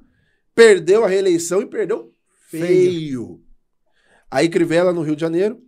O Rio de Janeiro, todos nós sabemos, tem o maior carnaval do mundo. Com investimento milionário. Com turistas do mundo inteiro. Como é que o Crivella, bispo da Igreja Universal, se comportar, deve se comportar? Dentro desse aspecto. Como é que vocês veem? Como é que ele tem que se comportar? Todo prefeito. É a maior festa do, do, do, do Estado. Como é que você faz? Não vou na festa? Se eu não vou, tomo pau dos, dos carnavalescos, que são cidadãos. O Carnaval do Rio de Janeiro movimenta bilhões para a economia, hotel, Copacabana Palace, lotado, tudo lotado, comércio lotado. Então, é, é, é, é movimento, movimento. é movimento, aéreo, lotado, tudo lotado. Eu, prefeito, vou ignorar, ou ele, ou, ou- e os cristãos vão falar, não, você como prefeito deve cancelar o carnaval. Não tem mais carnaval. Como é que a saia justa que o camarada fica? Por isso que os cristãos têm que entender, ele, ele é o bispo, as ideologias e seus, e seus princípios estão resguardados. Mas na cadeira de prefeito, ações de Estado ele tem que manter. Seja por que for. É uma festa tradicional. Eu, eu vou fazer o quê? Tem verba? Vai ter que dar verba. Não tem o que fazer. Ele não tem como mudar isso e brigar com metade do Estado e acabar com a festa mais popular do mundo. Ele, depois de sair do governo, assumiu isso. Eu acabei ficando só no meu nicho. Por isso, não conseguiu a reeleição. Tem que ter abrangência de governo. E isso não vai mudar a- a- as convicções pessoais dele. Porque no cargo de prefeito tem as convicções pessoais, mas tem aquilo que é de exercício do mandato, que é que ele tem que fazer. Então, a, a, a gente é contra, por exemplo, os cristãos evangélicos, somos contra o sexo fora do casamento.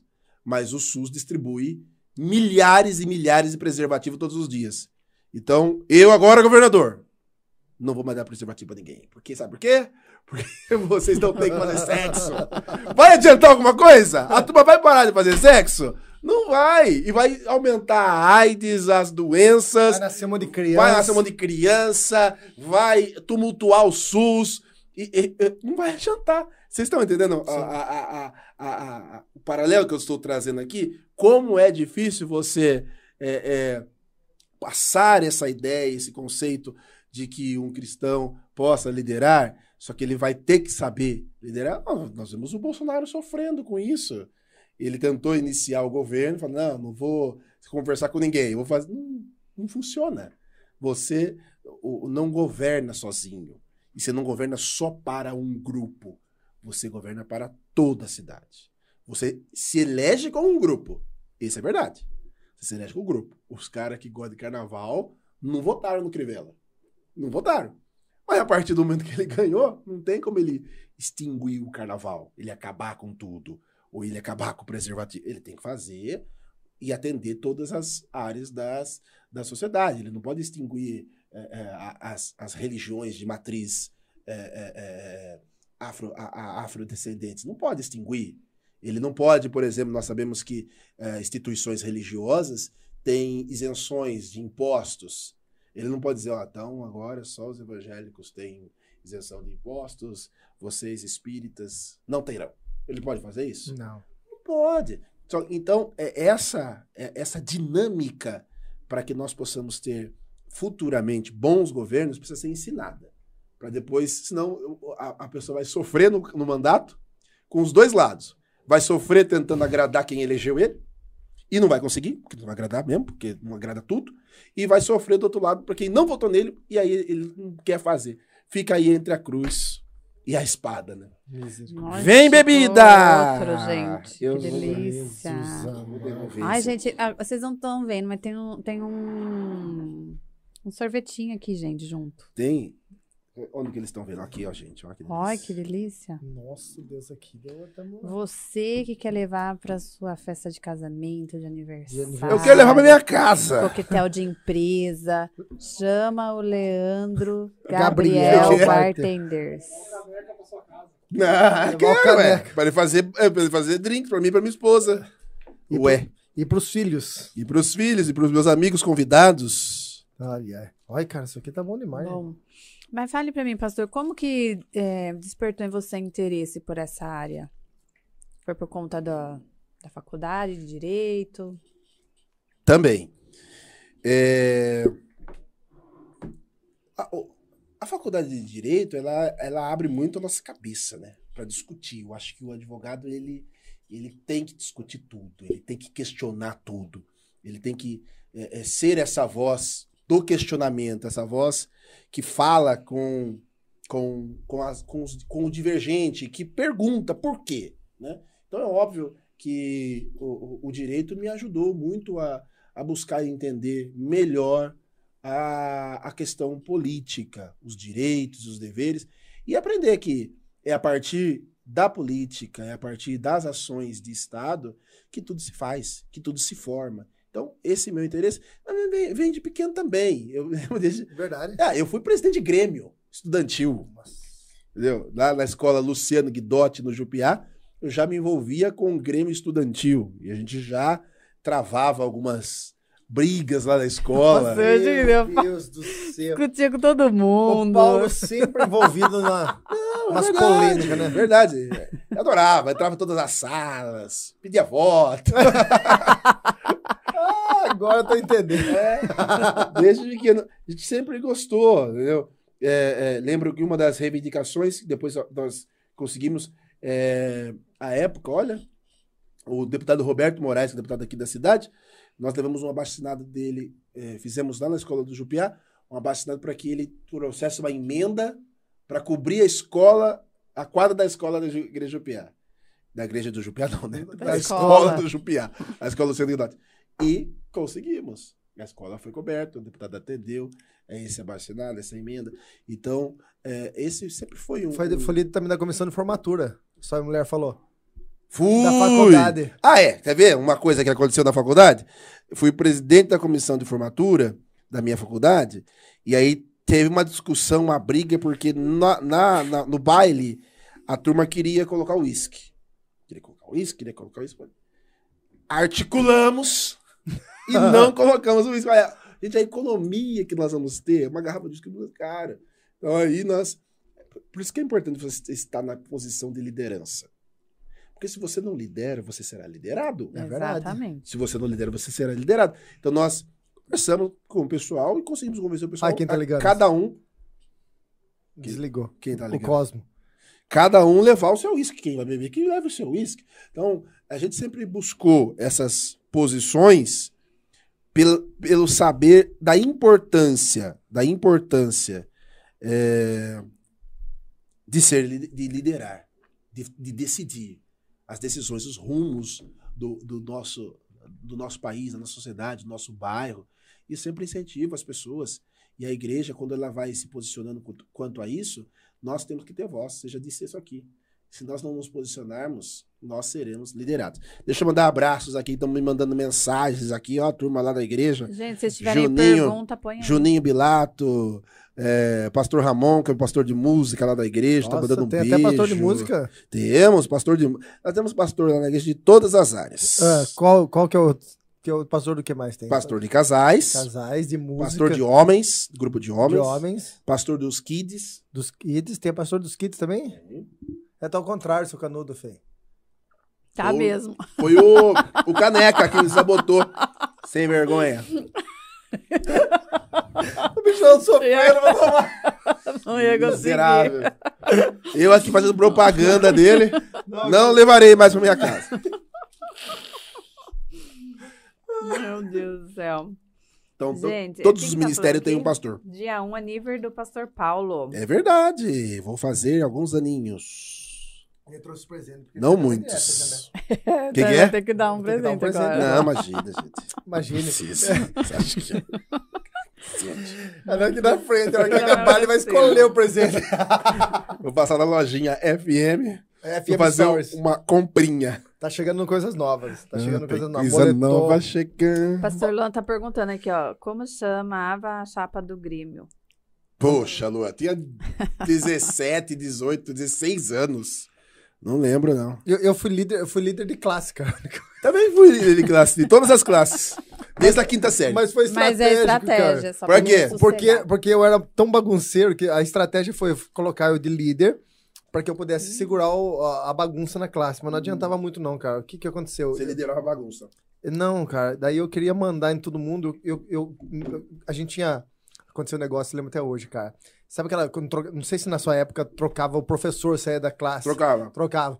E eu, eu sempre levantava. Quando eu fui líder de, de- da classe, eu não queria que ninguém levantasse. Aí um dia o cara foi na porta assim, eu falava, viu, vai pra, vai pra cadeira, vai pra cadeira. Ele tava com a mão na porta, eu fechei a porta, cara, arranquei a unha do dedão do cara. Aí eu tomei suspensão, entendeu? Então não O adiantou líder da classe. tomando suspensão. Tem um amigo nosso, o Rodrigo Malagueta, muito amigo do pastor Marcelo também. Ele. Ele chama Rodrigo Malagueta. Rodrigo Malagueta, o sobrenome dele é Malagueta mesmo. Eu tô comendo as frutas aqui. O que foi? O cara veio É pra cá mesmo. com fome, velho. Ah, você, você colocou um monte de coisa aqui, ué. E voltando a falar do Rodrigo Malagueta, esse daí eu não quebrei a unha, esse aí eu quebrei o braço dele, cara. Sério, cara. Ele pendurou no negócio. assim, Violento. Não, mas foi brincadeira, isso foi brincadeira, cara. Eu, eu dei trabalho na escola, cara. Então, vamos mudar de assunto aí. É. Falando em mudar de assunto, cara, hoje você tem três filhos, né? O Joaquim, o Rian e a Estelinha, né? Uhum. Cara, e um assunto muito interessante, não tava na pauta, mas. Cara, o, o Rian, ele é um filho adotado, né? Adotado. Da família extensa, na verdade. Pode chamar como Pode comer. Pode comer. Deixa ele comer primeiro. Filma ele comendo, né, gente? Coitado.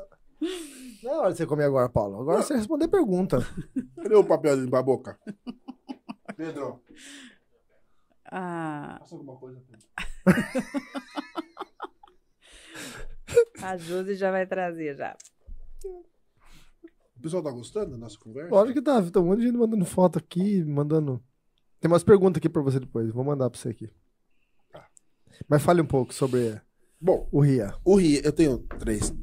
Eu acho que é importante falar um pouquinho, introduzir esse Pode. papo aí, falando da nossa, nossa história, nosso desejo de ser pai, de ser mãe da Débora. Nós tínhamos dificuldade para engravidar. Nós ficamos, acho que, três anos, três a quatro anos tentando engravidar, não engravidava, não engravidava. E aí começamos a procurar, obrigado, Pedro, procurar um, Obrigado, Pedro. um especialista em, em fertilização, doutor é até bem conhecido aqui na cidade, que é, o- é a obstetra da Débora até hoje, doutor Carlos Youssef, Bem conhecido é, e começamos a fazer tratamento com ele e tal, nesse período, porque não tínhamos, não conseguíamos engravidar. Eu fiz exames, ela fez exames e tal, e ele chegou à conclusão que ia tentar inseminação. A gente queria muito ter filho. Partimos para tentar inseminação. E aí Deus começou a abençoar, assim, de uma forma poderosa, né? Porque na- nas vésperas de começar os exames, os preparativos para fazer a inseminação, ela me aparece grávida. Olha só. Apareceu grávida do, do nosso primeiro filho, que é o Joaquim. E foi um milagre, foi uma, uma, uma alegria pra gente, assim, grande. E a partir daí nós é, é, agradecemos a Deus, tivemos Joaquim e queríamos tentar um segundo filho. Aí, no ano. Qual foi o ano da pandemia? 2020. 20. 2020. 2020. Nós conseguimos engravidar novamente, em 2020. É, Mas com um sexto mês de gestação, ela perdeu a criança. Perdeu a criança no sexto mês. Ela estava viajando, inclusive. Foi um- bem, bem traumático. Uma perda, uma criança de seis meses, gente. Nossa. Você tem que enterrar, tem que fazer, tem certidão de natimorto, porque a criança já está formada. Formado já. Uma, uma, uma, uma gravidez traumática. Mas, ok. É, no final do ano, seis meses depois, engravidamos de novo. Engravidamos de novo. Uma segunda gestação. E aí, perdeu de novo. Essa perdeu aborto espontâneo com três meses. Então foi um período de seis, de um ano, foi duas gestações Duas gestações. frustradas. Duas gestações frustradas. E falar, ah, tudo bem, então vamos ficar mais nessa, tá bem, tá bom, Joaquim tá bom, tá beleza. Graças a Deus. Aí, nesse momento que a gente falou isso, apareceu o Rian na nossa vida, que é filho de um irmão meu, que infelizmente vivia em situação de, de rua, é, tem problemas com drogas e tal. Tem um irmão biológico que tem essa situação, a gente já tentou ajudar. Poderia ser um outro assunto que é uma dificuldade Hum. familiar que a gente tem. E uma das minhas tias entrou em contato, falou, ó, seu irmão tá assim, assado, cozido frito, o conselho tutelar nos procurou, ele teve uma criança com uma outra pessoa em situação de rua também, é usuário de drogas e tal, e essa criança tá indo para adoção. Como nós somos a família, a família consanguínea, na adoção ela tem preferência. É chamada da família extensa. Sim. Então, antes de ir para a adoção de um terceiro, o, o, o, o- Juiz. é, a vara da família, Vara. pelo é, tem um órgão específico da família acolhedora, faz uma triagem na família consanguínea, então busca parentes para ver se algum parente se habilita para receber aquela criança. Não havendo habilitação, ele passa para ser adotado por um terceiro qualquer. E aí eu e Débora sentamos, falamos, e aí? O que que você acha? Vai, conversamos e tal. E chegamos a um consenso de que iríamos adotar essa criança. E aí ficamos com o Rian. Hoje, agora em agosto, ele vai fazer dois aninhos. Uma gracinha. Gente, lindo, ele é lindo. lindo, parece comigo. É verdade, a Parece Carla comentou. porque é, é- é minha família. Entendeu? A Carla comentou esse dia. Tem, tem os traços, né? Nossos. E assim, foi desafiador, gente. Essas- Porque as pessoas romantizam a adoção. Não é romântico, é desafiador. É desafiador você é, é, aceitar a criança, receber, você se preparar para isso. Senão as pessoas vão muito de alegre. Principalmente uma criança que vem com histórico, como o Rian veio para nós. O Rian, ele veio de pais é, é, drogados. Então ele teve, a criança tem abstinência. Os primeiros meses do Rian em casa foi luta, porque nós tínhamos o Joaquim, um bebê tranquilo, tranquilo, só dormia. Tinha dia que eu ia lá no berço do Joaquim e eu mexia com ele, viu? Tá vivo? Acorda aí. Porque ele, Verdade. não, ele, ele dorme, parece que, parece que morreu. Ele não respira. O bebezinho e a Estela, que nós tivemos depois, a mesma coisa. E o Ian só esgoelava, chorava, chorava, chorava, chorava, chorava, chorava. Assim, se você não tá preparado, sabe o que você faz? Porque você pode devolver. Devolver. É. Você pode falar, ah, não quero mais. Tó. Mas não é assim, né? Então você tem que estar psicologicamente preparado para entender os desafios. E, aliás, ninguém contou pra gente que era assim. Ninguém conta. Vocês descobriram Na no- prática. Na prática. Ninguém, eu hoje, quando as pessoas falam, "Deu, vem cá, eu falo, vem daqui, eu vou explicar pra você a realidade, como é que é. Pra você não entrar de alegre, ah, que bonito, que ação, porque as pessoas falam pra gente, nossa, como- que ação nobre, que coisa bonita que vocês fizeram. É, vocês não sabem os desafios. Não, senão a pessoa vai de alegre, entendeu? E aí ela E não aí tá só- A preparada. criança sofre, né? Claro. O nosso pediatra, o pediatra que atende os nossos filhos, já atendia o Joaquim, passou a atender o Ria e a Estela. Quando nós contamos para ele na primeira consulta que estava acontecendo, tal, tal, tal, ele falou: se vocês tivessem me perguntado, conversado comigo antes, eu tinha dito para vocês: não façam isso. É Verdade. mu- falou isso pra gente, que é muito desafiador. Ele falou: crianças com histórico do Rian vão de lar em lar. Ai, que na adoção. judiação, Vão de lar Meu em lar. Deus. Ele tinha ficado, de fato, uma semana na casa de uma Com família. quanto tempo ele, ele- ele veio com você? Três meses. Três meses. Ele já tinha ficado na casa de uma família, passado para outra. Ele estava na terceira família em três meses. Meu Deus. Porque as pessoas não aguentam. Elas não aguentam. E aí você tem, você tem a possibilidade de devolver. Você Cara, devolver. mas que coisa. Imagine você devolver, né? Uma Ah, situação. Aguento. isso. É, é. É realmente, como você falou, tem que estar realmente preparado para Você isso. tem que estar preparado, você tem que ter aceito aquela situação, saber o que você vai enfrentar. Porque o E filho, quanto foi esse o tempo de filho abstinência? biológico nosso Não tem já você é devolver. desafiador, mas você não pode devolver. Vai devolver pra quem? Pra, cegonha? Entendeu? Você não pode Passa devolver. pegar encomenda. Eu vou falar pra vocês que é, os nossos filhos, graças a Deus, nossos filhos. O, o Ria também já tá no ritmo, tá maravilhoso. Tem esse processo que ele passou pela condição que ele. da, da ele gestação chegou. dele. Pela condição da gestação dele, mas já tem o ritmo da casa. É, é, é ele é uma criança com um perfil diferente, cada um tem o seu perfil, mas já tá bem. Mas os- a- a criança que é muito ativa, tem pai que fica doido. Tanto é que muitas mulheres, não poucas, têm depressão pós-parto. Pós-parto. E rejeita a criança. Rejeita. Porque as mulheres, quando têm a maternidade, elas têm que entender que a partir da, da maternidade, elas vão viver mais para a criança do que para elas mesmas. Exatamente. Entendeu? Ah, aquele tempo de ficar na escova, aquele tempo do salão, aquele tempo com as amigas, reduz muito. Reduz Sim. muito. Então, é, é, se as, as, as mulheres que não se preparam para a maternidade, são essas que acabam sendo tendo mais incidência de uma depressão, de uma dificuldade de aceit- se aceitar como mãe, ou de entender que agora, por, por um bom período, aquela criança ela é totalmente dependente da mãe. Ela tem uma ligação com a mãe. A Débora tá falando aqui que a abstinência durou 90 dias, chorando dia e noite, com a compulsão de mamar de 5 em 5 minutos. Ele tomava leite, não tomava leite do Nossa. peito, porque não, não tinha. Tomava leite na mamadeira e saía pelo nariz. E não parava de chorar. Mamava, mamava, mamava, saía. Nossa. Era, Caramba. era um horror. Era um horror. Se não tivesse muita. A Débora foi assim.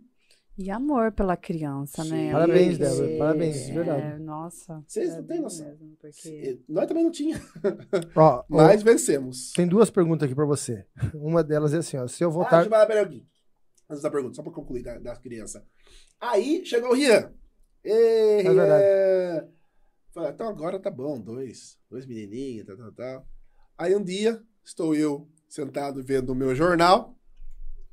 A outra chega com um negocinho na mão, um teste. Você não acredita. Quem vai, Débora? Você não vai acreditar. Fala, mulher! Eu tô grávida! E começou a chorar. Pai, que, que bom! que bom, não podia ter, agora tem um monte. Agora chega, viu, filha? Chega. Não quer ter mais, não, filho? Não, agora Aí chega. veio Eu a fui- menininha. Veio a Estela, linda. assim, sem a gente esperar. E aí a gente segurou um bom tempo pra contar, porque nós tínhamos vindo um histórico de perca É. de duas crianças. Falei, Calma, vamos ver. Se Deus mandou, amém. E aí veio, do nada, essa criatura pra enfeitar A a nossa vida e fechar a fábrica. Daí eu fui lá e cortei. Ah, porque daí. Porque assim, assim, porque a gente, a gente não tava usando nenhum método mais, porque. Ah, não pode ter filho. Primeiro fala que não pode. Depois agora pode ter demais. Tem que decidir, né? Se pode ou se não Caramba. pode. né? Agora não pode mais. Acabou, encerrou? Não, agora encerrou. Encerrou. encerrou. Ó, tem uma pergunta aqui, ó. Se eu votar no Lula, Lula continua sendo um bom cristão? Olha, eu. Eu, eu... eu respondo pra você, não. Vai. Deixa a Carla responder que ela. Ó, Com tem uma, certeza não. tem uma pergunta aqui que é, que é bem interessante aqui, ó. Pastor, se puder falar sobre proteção que as igrejas têm pela lei, de ter os estatutos e suas ideias, onde muitas pessoas não compreendem que é o direito de ter um princípio, como dízimo e casamento.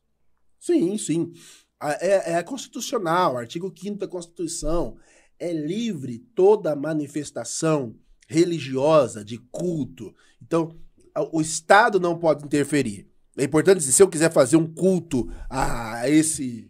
É esse não. Churros. A esse copo aqui, eu posso criar as regras, criar um estatuto. Eu lá na igreja, lá no escritório, perdão, eu faço estatuto para algumas igrejas, advogo para algumas outras igrejas independentes da cidade, que a gente elabora o estatuto, elabora toda a documentação deles. Então, A Constituição nos protege o direito a culto e as nossas crenças. É um direito constitucional e inviolável, está no artigo 5 da Constituição. Então é claro que é extremamente importante entender isso. E é esses direitos que nós precisamos defender. Se, é- se quem muda as leis, gente, é quem a gente elege. Quem fala, no, ah, você já disse isso aqui, quem fala no parlamento, fala em nosso nome, é quem a gente, esse é, é o chamado poder delegado. Eu delego o poder para você falar em meu nome. Então, se nós não dermos esse, dermos esse poder para pessoas erradas, Nós vamos escolher. lascou, filho. Depois não adianta chorar. Orar. Ah, é, é, alguém, alguém outro dia veio falar pra mim: ah, o que, que nós vamos fazer com esse prefeito da cidade? Que ah, tá ruim. Então... Não, não vamos fazer nada, vamos sentar e esperar passar mais dois anos. Não tem o que fazer. Já delegou o poder, o poder já foi dado pra alguém. A hora de se manifestar era no dia da votação. Depois da votação, filho, é só sentar, Chora, bebê. chorar e esperar o tempo passar. Tem outra pergunta aqui, ó. Essa aqui é meio, meio polêmica, né? Qual a opinião sobre o caso da menina de 11 anos que passou pelo processo do aborto do bebê de 7 meses? Sou totalmente contra a questão do aborto. É claro. Mas existem dois casos no Bra- legais já, instituídos em leis, do aborto. Após é, o estupro, é claro, é um caso, mas com três semanas. Três semanas de gestação é um grãozinho. Então a lei prevê isso. No caso da gestação pelo estupro, até três semanas. Passou isso, a lei não prevê mais. E o caso do feto que foi diagnosticado anacéfalo, que é a criança sem a formação cerebral. Então, esses dois casos, no Brasil, a legislação já prevê. Então, já tem uma previsão do aborto para questões de saúde, seja mental ou física. Fora isso, nós somos contra. Se perdeu o prazo, se a criança já se formou, infelizmente, a mulher sabe todas as, as dificuldades. A gente, eu, eu, eu acompanhei uma mulher, a, a Débora não fez coletagem. Ela fez, ela, ela é, é, é, expeliu os fetos naturalmente. Foi corajosa. O, o, a criança de seis meses, ela não fez cesariana, não fez, não É fez um coletagem. parto. É um parto. Meu A Deus outra céu. criança de três meses, nós fomos, ela não quis fazer coletagem, não, eu vou pra casa. Eu também falou, então você vai pra casa e espera sair. Ela foi pra casa, esperou sair, a- fez mais um parto em casa. Inclusive, eu peguei a, a, a, a- o feto, colocamos num potinho que tinha que mandar pra fazer as a análise, porque é que, Que abortou. que abortou. Caramba, cara. que Entendeu? Nós passamos por todo esse. E a Débora tá falando Isso. aqui da Estelinha também foi um- uma, uma, uma gestação bem complicada, a questão das injeções lá. né? Teve, nossa, nem fala dessa injeção, que essa menina vai pagar essa injeção ainda. Nós teve, ela, por quê? Porque vinha, vai, vinha de. É Já sério? com Eu dívida com o pai Eu já. fui com ele comprar lá em São Paulo. Você lembra? eu. Você lembra? É, umas injeções que custavam quase mil reais. É. Tinha que tomar, se eu, não, eu não me, se eu não me engano, não sei se era uma por semana, uma. Não lembro. Era bastante. Fala aí, Débora. Não lembro quantas que ia tomar. Sei que eu paguei. paguei caro. Mas o que é dela tá guardado. Tá tudo anotado, eu anoto tudo. Fizer 18 anos, olha quanto você custou. Desde antes de nascer. Então, nós temos essa experiência com a- a- o aborto. Uma por dia, ela já falou. que Uma ia por ser dia. Faça uma 30 conta. dias. Faça a conta. É? Faça a conta. Então, não tem o que fazer. Tem que comprar. Ou compra, ou morre. Então tinha, Jesus. tinha o risco de abortar. Então gente queria que não abortasse. Então, nós passamos por todo este processo. Então, dentro desse caso aí, quando já foi, já gerou, gente vai Não, abortar uma gente, criança. É uma criança de. sem- Meu Deus. foi- do é um assassinato. Um assassinato. assassinato. É um assassinato. Então, eu sei que a mãe está, vai sofrer, que foi uma violência. E nesse caso, eu não, não tô acompanhando direito, mas a Débora me falou hoje no café da manhã que não foi bem um É, estupro. Já foi confirmado. já. 13 anos, a É, menina. namorado. e- Era um relacionamento. Agora, se os pais deixaram essa criança de 12 anos ter um relacionamento, poxa vida. É óbvio, gente, que é, é, cê- cê vai- é biológico. Eu, eu, eu bato isso na igreja e falo assim: ah, a criança nasceu porque Deus quis. Não, a criança nasceu porque vocês se deitaram. Vocês transaram. É biológico. Você, se um homem ou uma mulher se deitar, vai nascer Uma criança que corre o risco, é biológico. Nem sempre é a vontade de Deus, é a vontade do homem. A biologia tá aí, Deus deixou o homem é, é, é o poder de re, reproduzir. Então a pessoa tem 20 filhos, um com cada pai, e fala: ah, é a vontade de Deus. Não, não, me desculpe, mas não é a vontade de Deus. É a vontade sua de, de, de fazer sexo e, e não usar preservativo. E sabe o que é interessante? A gente fica olhando essa questão, né? É, algumas ideologias aí dizem a questão do aborto, né? E vamos entrar um pouquinho nesse assunto, que, que para liberar o é, é, cara, assunto polêmico. Mas assim, não, vamos lembrar o aborto. Só que é assunto polêmico, né? Não, é, você é, é polêmico. Eu, eu, sou contra qualquer não, mas assim, ó, semana. É, Descobriu que é grávida, é, é E assim, tá mas assim, mas olha que, olha que incoerência. Lei, né? Olha que é incoerência. Então, a lei permite, mas a gente é, Essa, é olha, Mas olha que incoerência, né? É, é, pode, querem legalizar o aborto, achar que isso pode, porque existe é, a, a grande frase lá, é meu corpo, minhas regras, porém né, se você ah, também é errado, estou dizendo que também é errado, se você matar um animal, se você fizer maus tratos a um animal, você corre risco. Tem uma lei também que, que, que você, dependendo do tipo de animal, você é, você é preso, é isso? Sim, sim. E, e, e que incoerência. Quer dizer, uma criança não há problema mas um animal que também, não estou é dizendo que não seja. está pela... dentro do, da barriga da pessoa, então, mas... então ela acha que é o corpo dela, não, só que já, já não é mais um corpo dela, pra... é um outro corpo que ela está gerando. Comprovado que não é o corpo dela, tá sendo... Porém, então, mas assim, a incoerência, é por isso da importância de nós termos pessoas que representem e tenham essa ideia que a igreja tem como, como Consiga fazer projetos de lei que protejam, protejam a família, protejam a criança, protejam a gestação, protejam que, é, e aí, gente, eu acho que uh, o trabalho, talvez, maior de Estado é conscientizar essas pessoas. Pelo amor de Deus. Hoje, em pleno século XXI, a gente não sabe como se prevenir de uma. De uma não estou dizendo no caso do, do estupro. Né? Cara, estupro é claro, claro que a pessoa foi ah. violentada, isso. E, e, a gente tem que. É, teve outro caso de estupro aí é, também, da, da atriz, atriz né? aí, né? Clara. Que, que eu achei assim. A turma tá tão preocupada em divulgar o, o, a questão, quem divulgou, quem não divulgou, e, e, ninguém tá falando do estuprador. Ninguém tá falando do criminoso. criminoso. Ninguém tá atrás de. Viu, quem cometeu eu esse crime? Eu sou a favor de castramento, sabia? Químico. É sério. Eu sou. Se você eu, for acho, eu acho que todo estuprador devia ser castrado é, quimicamente. É, tem países, Acabou tem países, tem países que existem essa, essa lei aí, sim. Devia ser. Pensa mil vezes antes de fazer. Eu também acho, eu também acho. É que o Brasil. Vote em mim, gente. Deputada federal Carla Graciano. Você que quer castrar todos os Estrupador. estupradores, vote. Ah, mas vai ver se não vai dar medo neles. É. Ai, não, ai, ai. Não, não, não, sou contra, não. Sou Viu, contra tem outra pergunta aqui, ó. Quais são as fases de formulação implantação de uma política pública? Nossa, quem fez essa pergunta? Onde você copiou essa pergunta, Bozó? Ah! O Bozó tá na Google! Ô, Bozó, vai te lascar, Bozó. Você acha que é pro Bozó fazer quais são as fases?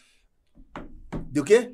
Da, aqui, ó. De, então, fase de formulação e implantação de uma política pública. Tá. Ele nem sabe o que é isso. Ele nem né? sabe, mas eu, eu sei. Eu não sei. a, a, a, primeira fase de qualquer política pública é identificar a necessidade. É o povo.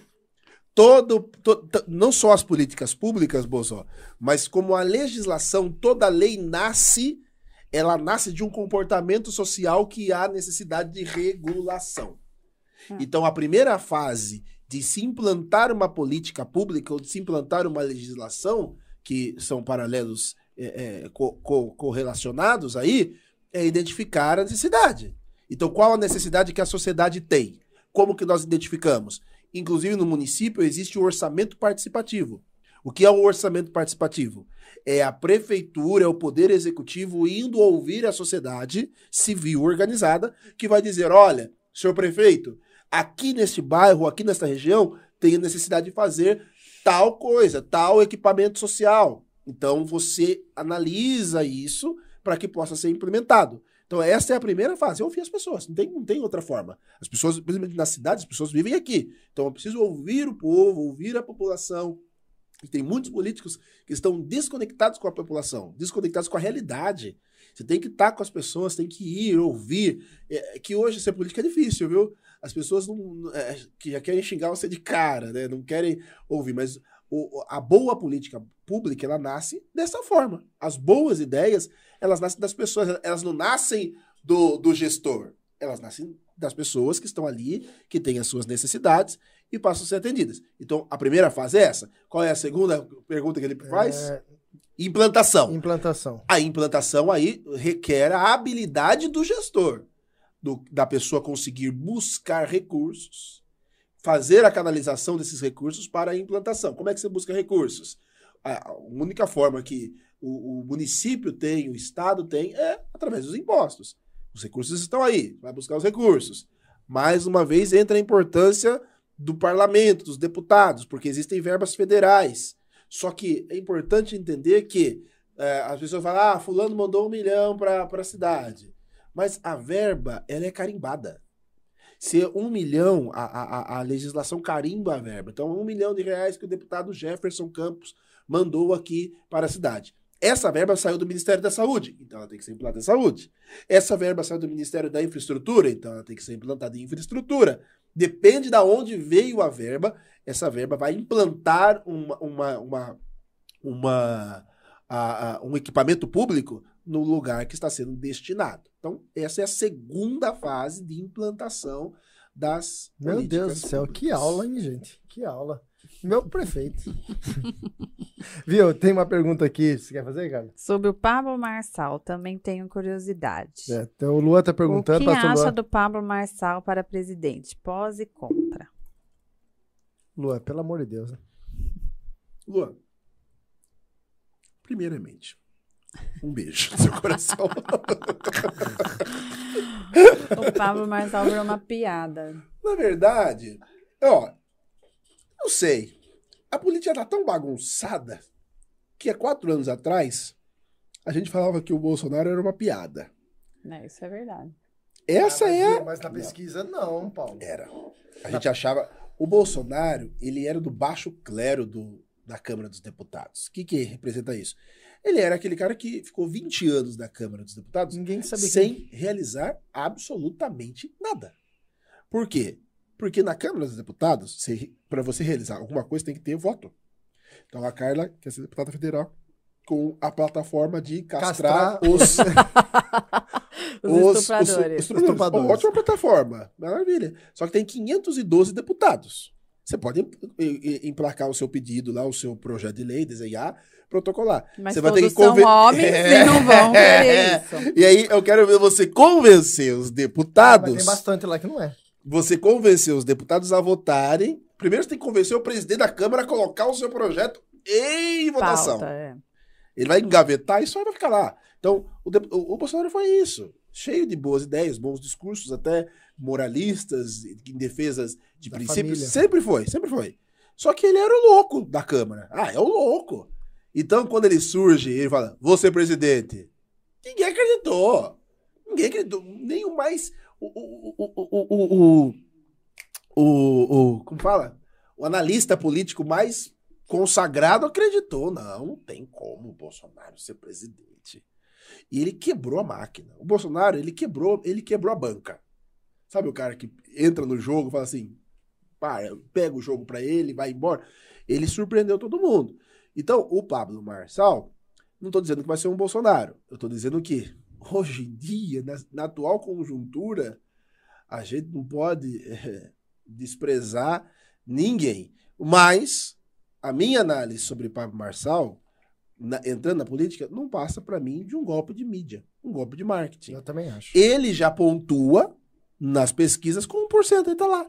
Então, todas as pesquisas de hoje até as eleições, vai aparecer lá Pablo Marçal, é, candidato pelo PROS, até onde se sabe, ele comprou, comprou o partido. Até onde se sabe, ele comprou o partido, né? Que era um partido novo, de 8, 9 anos, pontuando lá com 1%. Então ele vai estar na mídia. Mídia, eu acho que o que o Pablo Marçal busca é mídia. mídia. Não acho que ele tenha nenhum projeto político. Se ele tiver um projeto político, fala assim: não, vou sair agora para começar a consolidar o meu nome, para me aparecer. Se ele tivesse não, alguma mas coisa. Não, discurso não, porque é só esse ano. Ele falou isso? É, no próximo ele não vai Imagina. se candidatar a Então nada. ele não tá. então, É a única oportunidade Comprova- então tem. comprova comprova a tese de que ele tá vindo para aparecer. Porque o, o Bolsonaro, querendo ou não, é um político de carreira. Está 20 anos 20 na anos. Política. 20 anos brigando, lutando co- como deputado estadual, os filhos na política. É alguém que tá ali trabalhando Então, politicamente. eu, eu, não, eu não sei dessa informação por completo, mas acho que ele- o Pablo nunca se envolveu com, com Não, nada. nunca. Não, Ele De não. repente falou. o cara surge como. Não, ele é quer ser o salvador do Brasil. Não, não, daí não. Jesus. É, aí, aí eu numa não cruz. essa informação. Aí é mais do que isso, aí é loucura. Mas no meu, na, a minha Não, visão. e isso ele falou claramente. Ele falou assim, só saio esse ano. Se vocês quiserem que o Brasil Não. mude, tem que ser esse ano. Então aí Porque ele é pior que o Cabo da eleição não Ciolo. saio mais. Ele é pior que o Daciolo, porque o, o Daciolo, por exemplo, se conscientizou, entendeu o, o jogo, é, porque ele via aquele discurso maluco dele lá, mas foi bem votado, inclusive, a maluquice dele. É, e não se candidatou e está como pré-candidato ao Senado Senado. pelo Rio de Janeiro.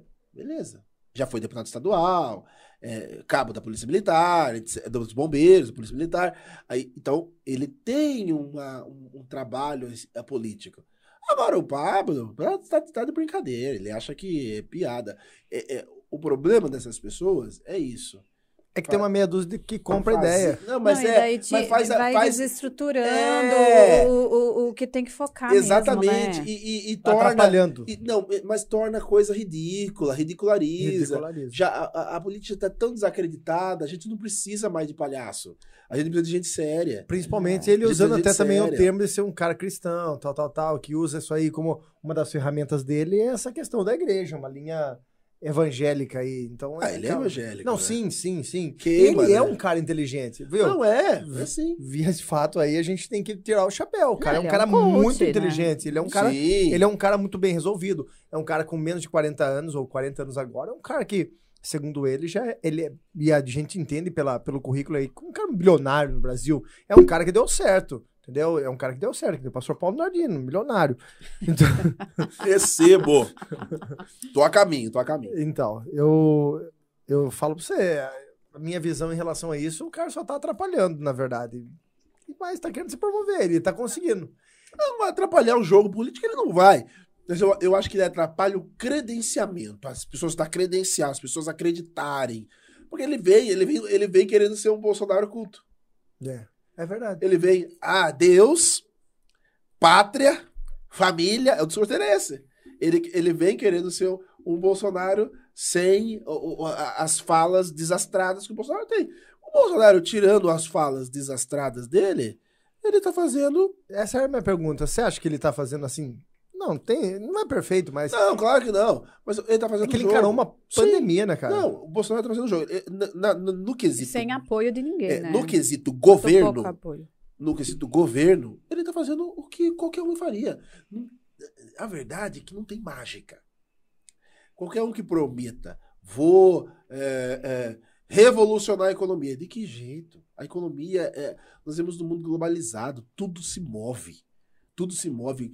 Caiu, o Putin solta um peido lá na, na Rússia, abala a, a economia aqui no Brasil. É. Então, é, é, nesse aspecto, eu acho que para mais, para menos, um pouco ali, é, como dizem as pesquisas, para dois pontos para mais, dois É. pontos para menos, Bolsonaro no aspecto do governo está na média, considerando ah, a recessão, considerando a economia, considerando as crises, está na média.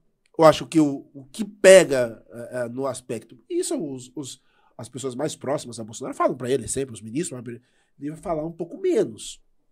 É, é, É. coisas, coisas assim desnecessárias. É, ele cria ele não precisa crises. falar, né? Ele É. entrou Tipo, numa o- treta desnecessária. A, a, a turminha, os, os caras da Amazônia lá que morreram agora. É. Os dois lá que morreram. Aí ele vem um dia antes de achar os corpos do, dos caras, ele vem e fala assim: É, quem mandou ir lá se aventurar na Amazônia? Ele É, não precisa cria, falar, não né? precisa. E não é verdade. Os caras viveram a vida inteira na Então. Amazônia. Os cara de- o cara é, per- pertencia ao INCRA e tal. Desnecessário. São essas falas. Só preste condolências, meus sentimentos à família. Porque, ah, querendo ou não, ele é, é- ele é o presidente da República. Então as pessoas esperam um posicionamento da mais alta autoridade É do que assim, ó, país. as pessoas se identificaram, gostaram da sinceridade dele, da Só que pessoa ele é dele. sincero demais. Só que daí ele não sabe ponderar isso, né? Tipo, até onde eu vou ser Não, sincero, eu penso até assim, onde eu, eu preciso me calar, sempre né? falo assim: é, é, existe a autenticidade e a ignorância. Então, tem momentos que eu não acho que o Bolsonaro é É, autêntico. então. Ele é ignorante. Ele poderia ser mais educado, ele poderia é, é, segurar, não falar alguma coisa, porque é, é, eu me considero uma pessoa autêntica. Vocês são pessoas autênticas com a igreja. Não tem como, quando tem um irmão que dá vontade de falar, irmão, de novo, você aqui? Pelo amor de Deus, vá plantar batata. Mas a gente não fala isso. A gente filtra, não é verdade? Fala, "É, irmãozinho, é bênção, né? Depois em casa, que vai com a esposa e fala, você viu que aquele irmão, de novo, entre nós a gente fala. Mas é porque a gente tem filtro. O Bolsonaro, ele, Ele não tem pegou o filtro e jogou fora. Então, ele, ele, ele Ele transita... senta naquele banquinho É. na- no, sofá do Wagner. Exatamente. Wagner. Aí ele transita entre essa questão e, e assim, é, é, ele transita essa questão de ser autêntico, e só que as pessoas gostam disso. As pessoas gostam dos palavrões que ele fala. Ele fala muito palavrão. Entendeu? Para nós cristãos, não é, não é do nosso, da nossa cultura. Só que é da cultura do futebol. Que assim, não pode falar palavrão. A gente ensina o filho em casa. Filho, não pode falar palavrão, é feio. Aí você leva pra assistir o jogo do Palmeiras. Do Palmeiras não tem muito. Ah, não, não. Leva assistir do São Paulo contra o Palmeiras. Que a gente, da torcida do São Paulo. Fica bravo, né? Enfim. Aí é, é, é, a gente acaba tendo essa dificuldade que não precisava. Por pouca coisa. O Bolsonaro ajustar um pouquinho, vai embora. As coisas vão, porque ah, mas muita economia com o Paulo Guedes, com o Paulo Guedes ou com o Fernando Me- o Henrique Meirelles, não vai mudar, gente. Não vai mudar. Não acho que o que o Pablo Marçal se propõe a ser o salvador da pátria. Não acho que isso E, e vai. ele disse que em quatro anos ele vai mudar a vida de todo mundo. Ah, mas, mas nem Jesus, não dá. Entendeu? O, o, o que o Bolsonaro demorou para aprender, na minha concepção, é que não se governa sozinho. É. Ele rodou, rodou, rodou, rodou. E os apoiadores que deixaram ele, deixaram por causa disso. Porque ele bateu. Não, nunca vou, se- vou sentar com o Centrão. Nunca vou é, negociar. Não tem. Você não governa sozinho. Política é política. É política. Você não governa sozinho. É, rodou, rodou, rodou, acabou no PL, acabou no colo do Centrão e governando junto, mas o país melhorou com o Bolsonaro conversando mais com as pessoas. Estão falando aqui que o Pablo Marçal tem 35 anos. Ô, louco. Pablo Marçal tem 35 anos, idade mínima para concorrer à presidência. Ele deveria concorrer na próxima eleição que o Bolsonaro vai sair fora, e é aí que eu quero ver. Não, ele deveria, quero- ele deveria, que- se ele quer A ser sua político, opinião hoje, Paulo, criar um projeto. estati- estatisticamente, o que, que você entende hoje em relação à a, a, a cadeira do presidente? Como assim? Quem que você acha Quem que você leva? acha que vai ganhar? Agora você. Agora foi objetivo. Ó, Ah, eu- Ele quis falar bonito, deixa ele falar bonito. Mas... Ele quer falar Estatisticamente- bonito, ele quer É que o Bozó, o o Bozó mandou essa dele. mensagem pra mim. Nossa, mas eu só com essa pergunta aqui? Assessoria do Bozó aqui. Meu Deus do céu, olha, eu vou falar, olha nada. Não, não foi, não. Foi eu que falei. Estatisticamente foi eu que falei. Estatisticamente, eu acho. Ó, eu, eu, eu. Tá muito complicado acreditar em pesquisa. Aí eu não acredito. Muito complicado acreditar em pesquisa. E também é muito é, é, complicado você fazer métrica por rua. Porque o Bolsonaro ele tem apoiadores engajados. Ele tem rua. Ele tem gente que vai pra rua com ele.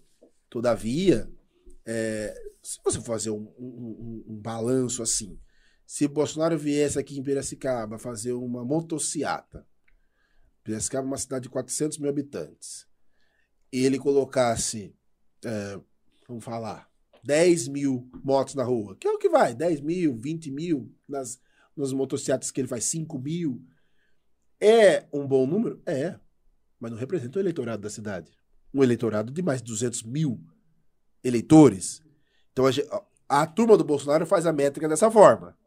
Ó, foi lá, olha aí, o Bolsonaro tá lá, 5 mil pessoas na rua. Tá, mas a cidade tem 200 mil eleitores. 5 mil pessoas estão na rua. Isso não significa nada. Não significa que ele vai ganhar porque ele colocou. O que ele tem hoje é um grupo muito engajado. Ele consegue um, algo maravilhoso que é o sonho de todo A gente político. precisa trazer o Joe aqui pra falar sobre Bolsonaro. Ele consegue, é, verdade. Ele consegue o sonho de todo político, ser, ser bem recebido. É o sonho de todo político, ser aplaudido, ter gente. Lula, na sua primeira, na sua primeira eleição, tinha isso, né? Lula tinha as ruas.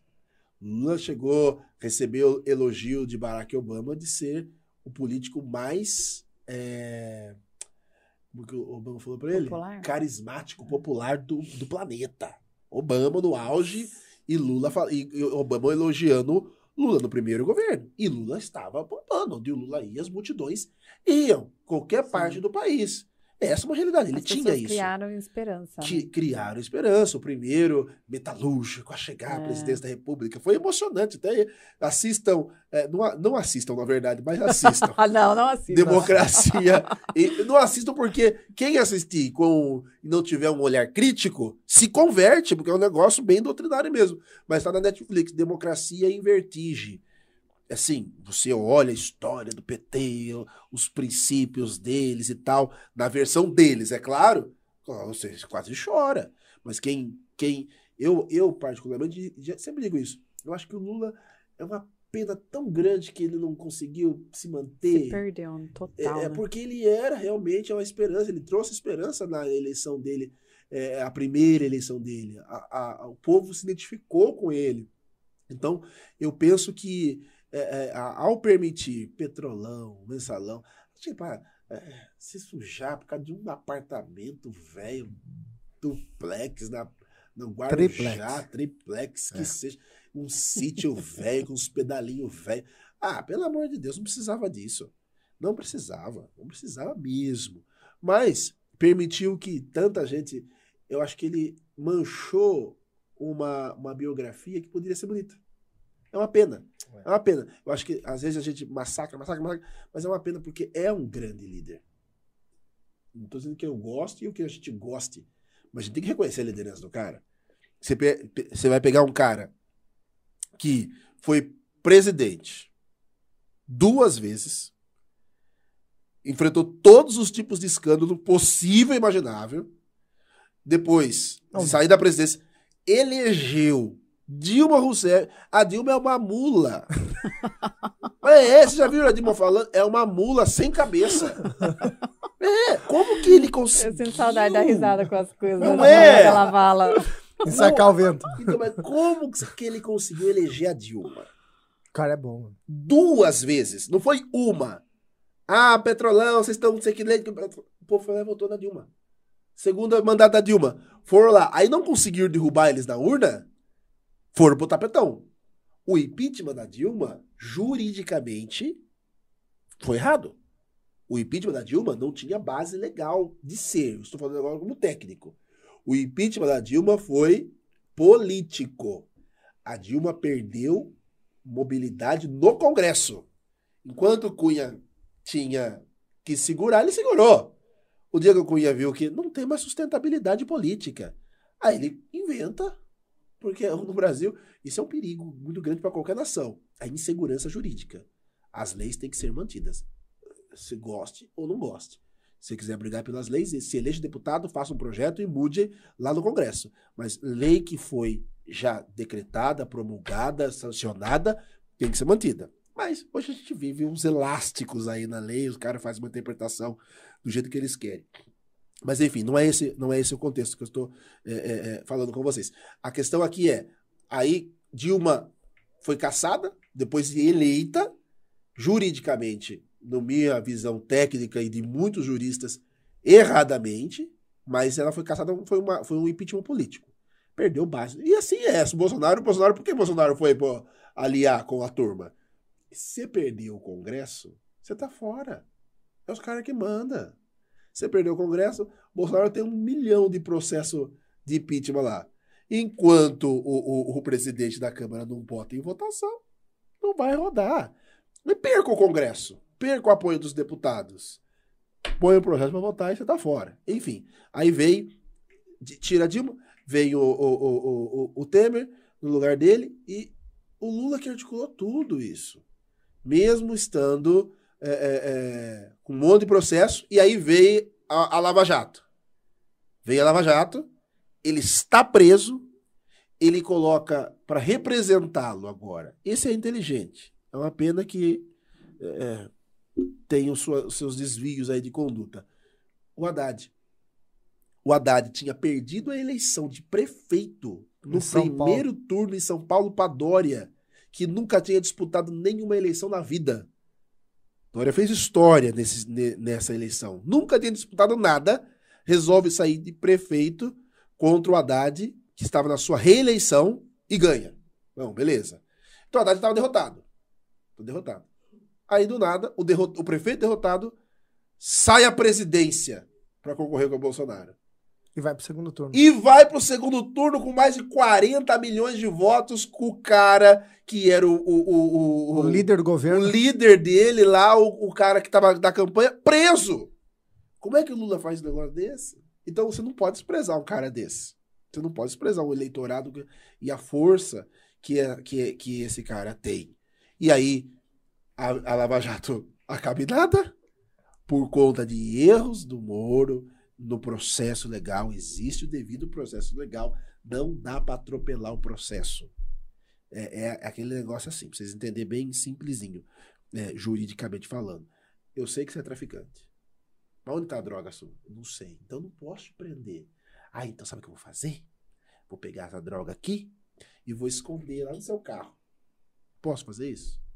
Não. Não posso. Não posso, eu não posso, eu não posso produzir provas, eu não posso criar provas. Mas todo mundo sabe que ele é traficante, mas enquanto você não pegar a bendita da droga, filho, você não pode prender. É a lei, tem que ter flagrante, tem que ter materialidade. O que, que o Moro fez? Criou provas. Por que, que todos os processos do, do Lula foram é, arquivados, extintos? Porque o Moro e o Dallagnol criaram provas. Nós sabemos que ele é corrupto, mas cadê as provas? É o mesmo caso do Maluf. O Maluf, Eu o Maluf, eu o Roubo, Maluf- mas é, eu faço. o Maluf consegue mais fazer fácil. isso. É, E votou e ganhou. e ganha! Meio milhão de votos! Meio milhão de votos como deputado! É, é um negócio O incrível! pastor Luan falou, sabe que tá droga. O Luan sabe mesmo. Entendeu? Então, é, é, eu tô dando toda essa volta pra falar, pra você, pra tentar entender esse jogo É complicado. que não é assim. E a gente vai. E agora tá com, o apoio dos artistas. Exato. A mídia tá... Mas por A quê? mídia. Por que, que tá com a posição? Porque o Bolsonaro, Bolsonaro é linguarudo. cortou tudo, né? Não, é linguarudo. Ele não, não pode bater de frente, gente. Não dá. Não aprendeu isso. Não dá pra você ficar só massacrando, massacrando, massacrando. Você bate e assopra. Bate e assopra. Vai cortando uma coisinha. Não dá pra você chegar e bum. Ó, o, o, o, o- exemplo mais claro disso é os Estados Unidos. O Trump tinha as ruas, tanto é que foi aquela bagunça depois, mas não adianta, pode. Se o Bolsonaro perder, Deus queira que não, ele pode fazer a bagunça que ele quiser lá no Congresso, virar um lixo de ponta cabeça, subir na Estátua da Liberdade. Não, não tem Estátua da Liberdade aqui, né? Tem. Sobe. Da van tem. Mas no dia 1 de janeiro de 2023, quem ganhou vai tomar posse. A, a não Não. ser que tenha... a Uma que tenha intervenção uma militar? intervenção militar. Você acha que pode Olha. acontecer isso? Se o exército americano, o maior exército do mundo, não interviu apoiando o Trump, você acha que o exército, nossa, com aqueles tanques de guerra fumaciando. Não, não acredito em intervenção militar, porque daí é uma quebra, é uma ruptura da democracia. A gente tem que aprender a ganhar e a perder. A esquerda ficou 16 anos, ou a direita conseguiu retomar agora, é, aprender a governar. A, é, a esquerda, a direita, o, o, o Nicolas fala muito bem isso. O Nicolas, que é vereador é, Em. Belo, em Belo Horizonte e Ferreira. candidato. É, é, Nicolas Ferreira. Estadual, isso, né? e candidato a deputado federal. Federal, federal. O Nicolas fala muito bem isso. A direita precisa aprender a ser governo. Ficou muito tempo na oposição. Não. Ficou muito tempo na oposição, você não sabe ser governo. Você só sabe bater, você só sabe xingar. Porque é, é, uma, é maravilha, ser- é uma maravilha ser é, oposição. Que oposição só, só xinga mesmo. É, tá tudo errado. Vamos quebrar tudo. Oposição é lindo. É, oposição já é oposição. É, oposição é, é tipo o torcedor. Você tá lá, você não joga, vai jogar. Porque o torcedor, não, esse gol até minha avó fazia. Vai lá jogar, vai lá, vai ver se você faz. Não faz. Então a direita precisa ganhar e aprender a ser governo, deixar de ser oposição.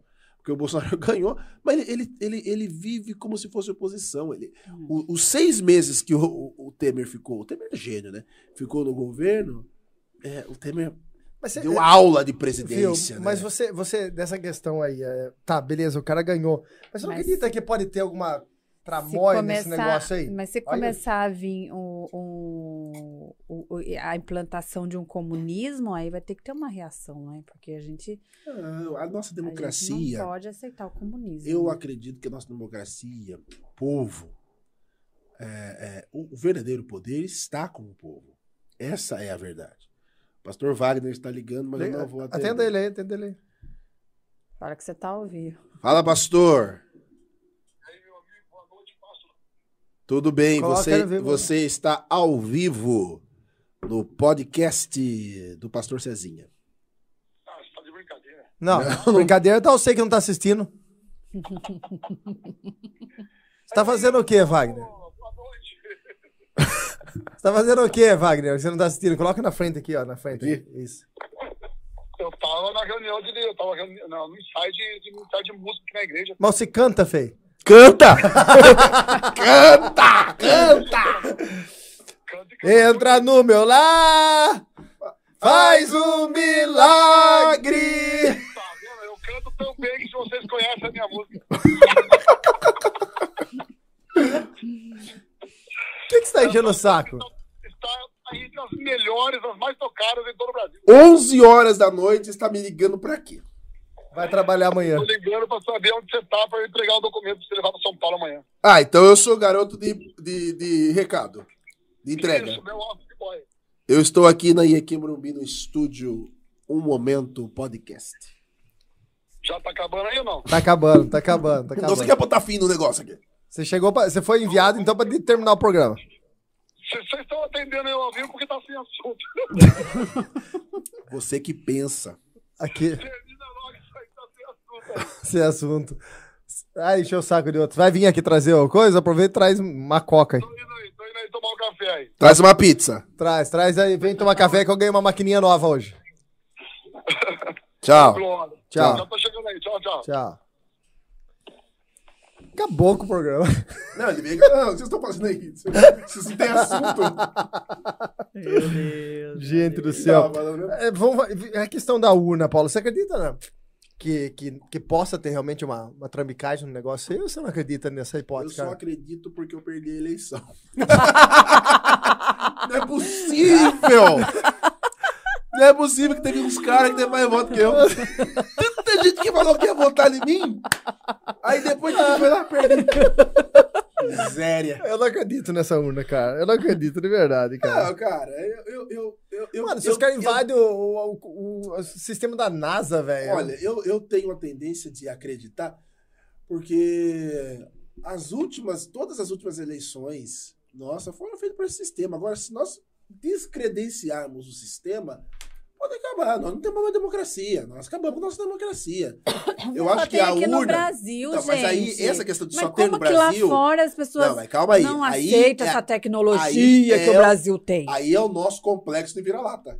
Porque a Ah, gente acha que não, só não, as coisas não, não, importadas não, são boas. Não, é porque eles são inteligentes, eles entendem que o que acontece é fácil de, de hackear burlar. aquele negócio, de burlar. Ah, mas a, a urna, ela é auditável. Eu tenho todos os. As, como chama aqueles negocinho da, que sai da urna? Os comprovantes, mas aqui não É, tem comprovante. Tem, Tem sim, tem sim, tem sim. Eu nunca peguei um comprovante. Tem Na só... minha eleição tem. Não, tem aquele Não, negócio. Cada urna sai uma. uma, Uma ele lista chama lá. resma, não sei se chama resma, não sei o nome certinho. Mas cada urna, a- a- quando encerra, sai toda a votação daquela Ah, urna. quando encerra, mas não a gente que Isso. votou, a gente não tem isso. É. É isso que esse governo quer implantar. Que não O. Não, comprovante não vai da ter, urna. Já perdeu isso. Já perdeu, votação já era. O próprio Congresso não quis. Não, Então, é, é, é, não tem um Queria comprovante. Porque tá na mesma. como você vai juntar? Vá, é, tem 200 mil eleitores aqui. Cada um vai pegar o seu comprovante. Agora, dia de, de conferência de voto. Cada um pega o seu comprovantezinho, vai em um lugar. Deixa eu ver, ó, eu votei nesse. Não tem, não tem como. Então, eu acho que quando tinha a- o, o- o voto impresso, isso era muito comum. É, o voto de cabresto, as pessoas tinham que trazer para o patrão, para o coronel, o papelzinho comprovando que votou, etc. Agora, o voto eletrônico, ele deu é, uma liberdade maior para o eleitor. Agora, que possa haver algum tipo de fraude? Mas eu, eu quero crer que a nossa urna é Não, eu também segura. quero crer, mas, não é, mas as evidências não dá, cara. Todo mundo hackeia tudo quanto é coisa e. Você acha que um E outra é sistema. máquina, dá problema, Quem dá, que, quem dá que, falhas. Então, quem que. É, é, vamos- Eu sou a favor do papelzinho, assim, ó, xixi, Então, se a, imagine nos Estados. Unidos, que as coisas são é, mais céleres, vamos falar assim, né, que, é a- que é a- o modelo de democracia do mundo, as eleições duram semanas, um, um calvário. Imagina aqui na minha eleição, na eleição que eu participei, é, atrasou o TRE, lá teve um pau lá, alguma coisa, já quase morri do coração. Imagina ficar uma semana para esperar resultado de urna. Deus o livre. Ai, ai. Pastora Carla, mais alguma pergunta? Ó, já são 11 horas da noite já, hein? O povo tá aí ainda? Deixa eu povo tá aqui. aqui. Deixa eu ver se tem gente aqui. Tá o Luan enchendo o saco aqui. Só o Luan que ficou. O Luan, o Luan, tá- o que, que o Luan perguntou aqui agora, cara? Luan, faz um podcast pra mim aí, porque se você quer perguntar. Olha lá, ó. Foi provado que um hacker ficou meses no sistema da urna, não foi? Em 2018. Aí, ó. O Vinícius, eu vou fazer o, o- o- o- um podcast do Vinícius Giovanetti quinta-feira. Quinta-feira estarei no podcast lá do Vinícius, falando sobre ministério, falando sobre. deixa- me chamou também. Me chamou também. Estaremos lá. Abraço, Vinícius.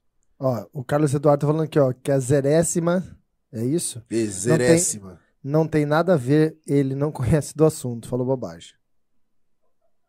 Quem é o Carlos Eduardo? Vai? Carlos Eduardo! Então tá bom, Carlos Eduardo. Você é um profissional aí. Nos ajude a entender melhor. Papo bom, parabéns a vocês. Não, tem vi aqui, ó, teve aqui, ó, que viu? Deixa eu achar aqui o comentário. Nossa, que silêncio, gente. Explicou muito bem esse tema de, de política. Abriu vários pontos importantes que muitos de nós não ainda não sabemos. Parabéns. Aí, Paulo, pronto. Não, foi gostoso. Foi, bom, demais, foi, bom demais. Ô, Pastor Paulo, obrigado, viu, cara? Você não comeu nada. Ô, cara, obrigado dessa máquina aqui. Jesus, cara, tô feliz demais. Nossa. Gente do céu. Dudu, ó. Corta aqui pra mim da frente. Corta pra mim. Coloca na frente aqui, Dudu. Ah, já tá, já, né? Agora que eu tô vendo que já tá. Aí, ó. Corta pra mim aqui, nessa aqui minha aqui, ó. Aqui na minha, na minha. Aí, ó. Ó.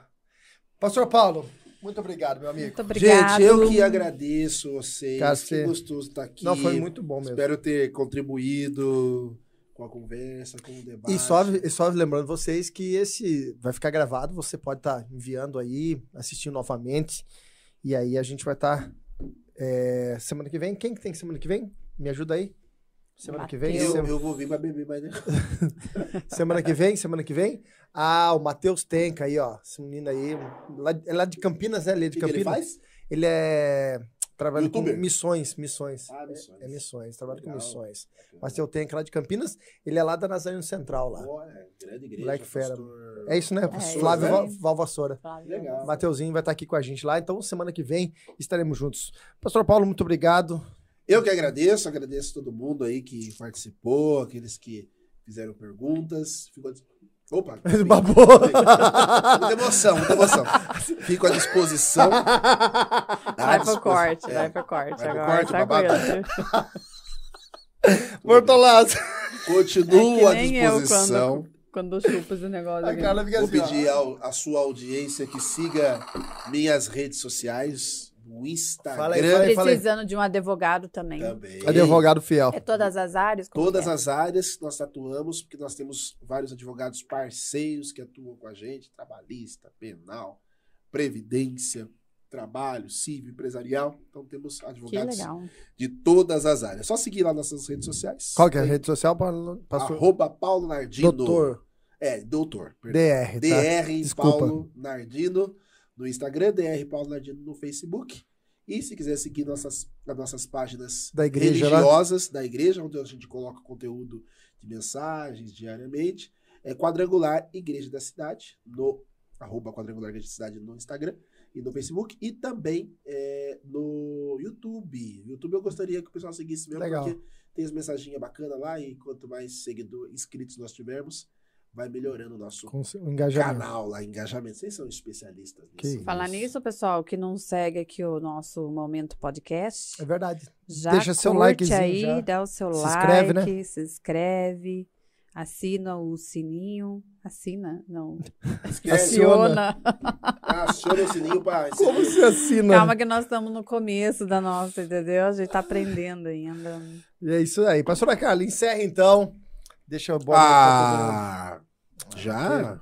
Duas horas, duas tô aguentando horas isso aqui, filho. Passou Meu duas horas. Deus, duas horas. Nem percebi o tempo. Não, passando. cara, foi bom demais. O conteúdo bom demais, cara. Pastora Carla, muito obrigado.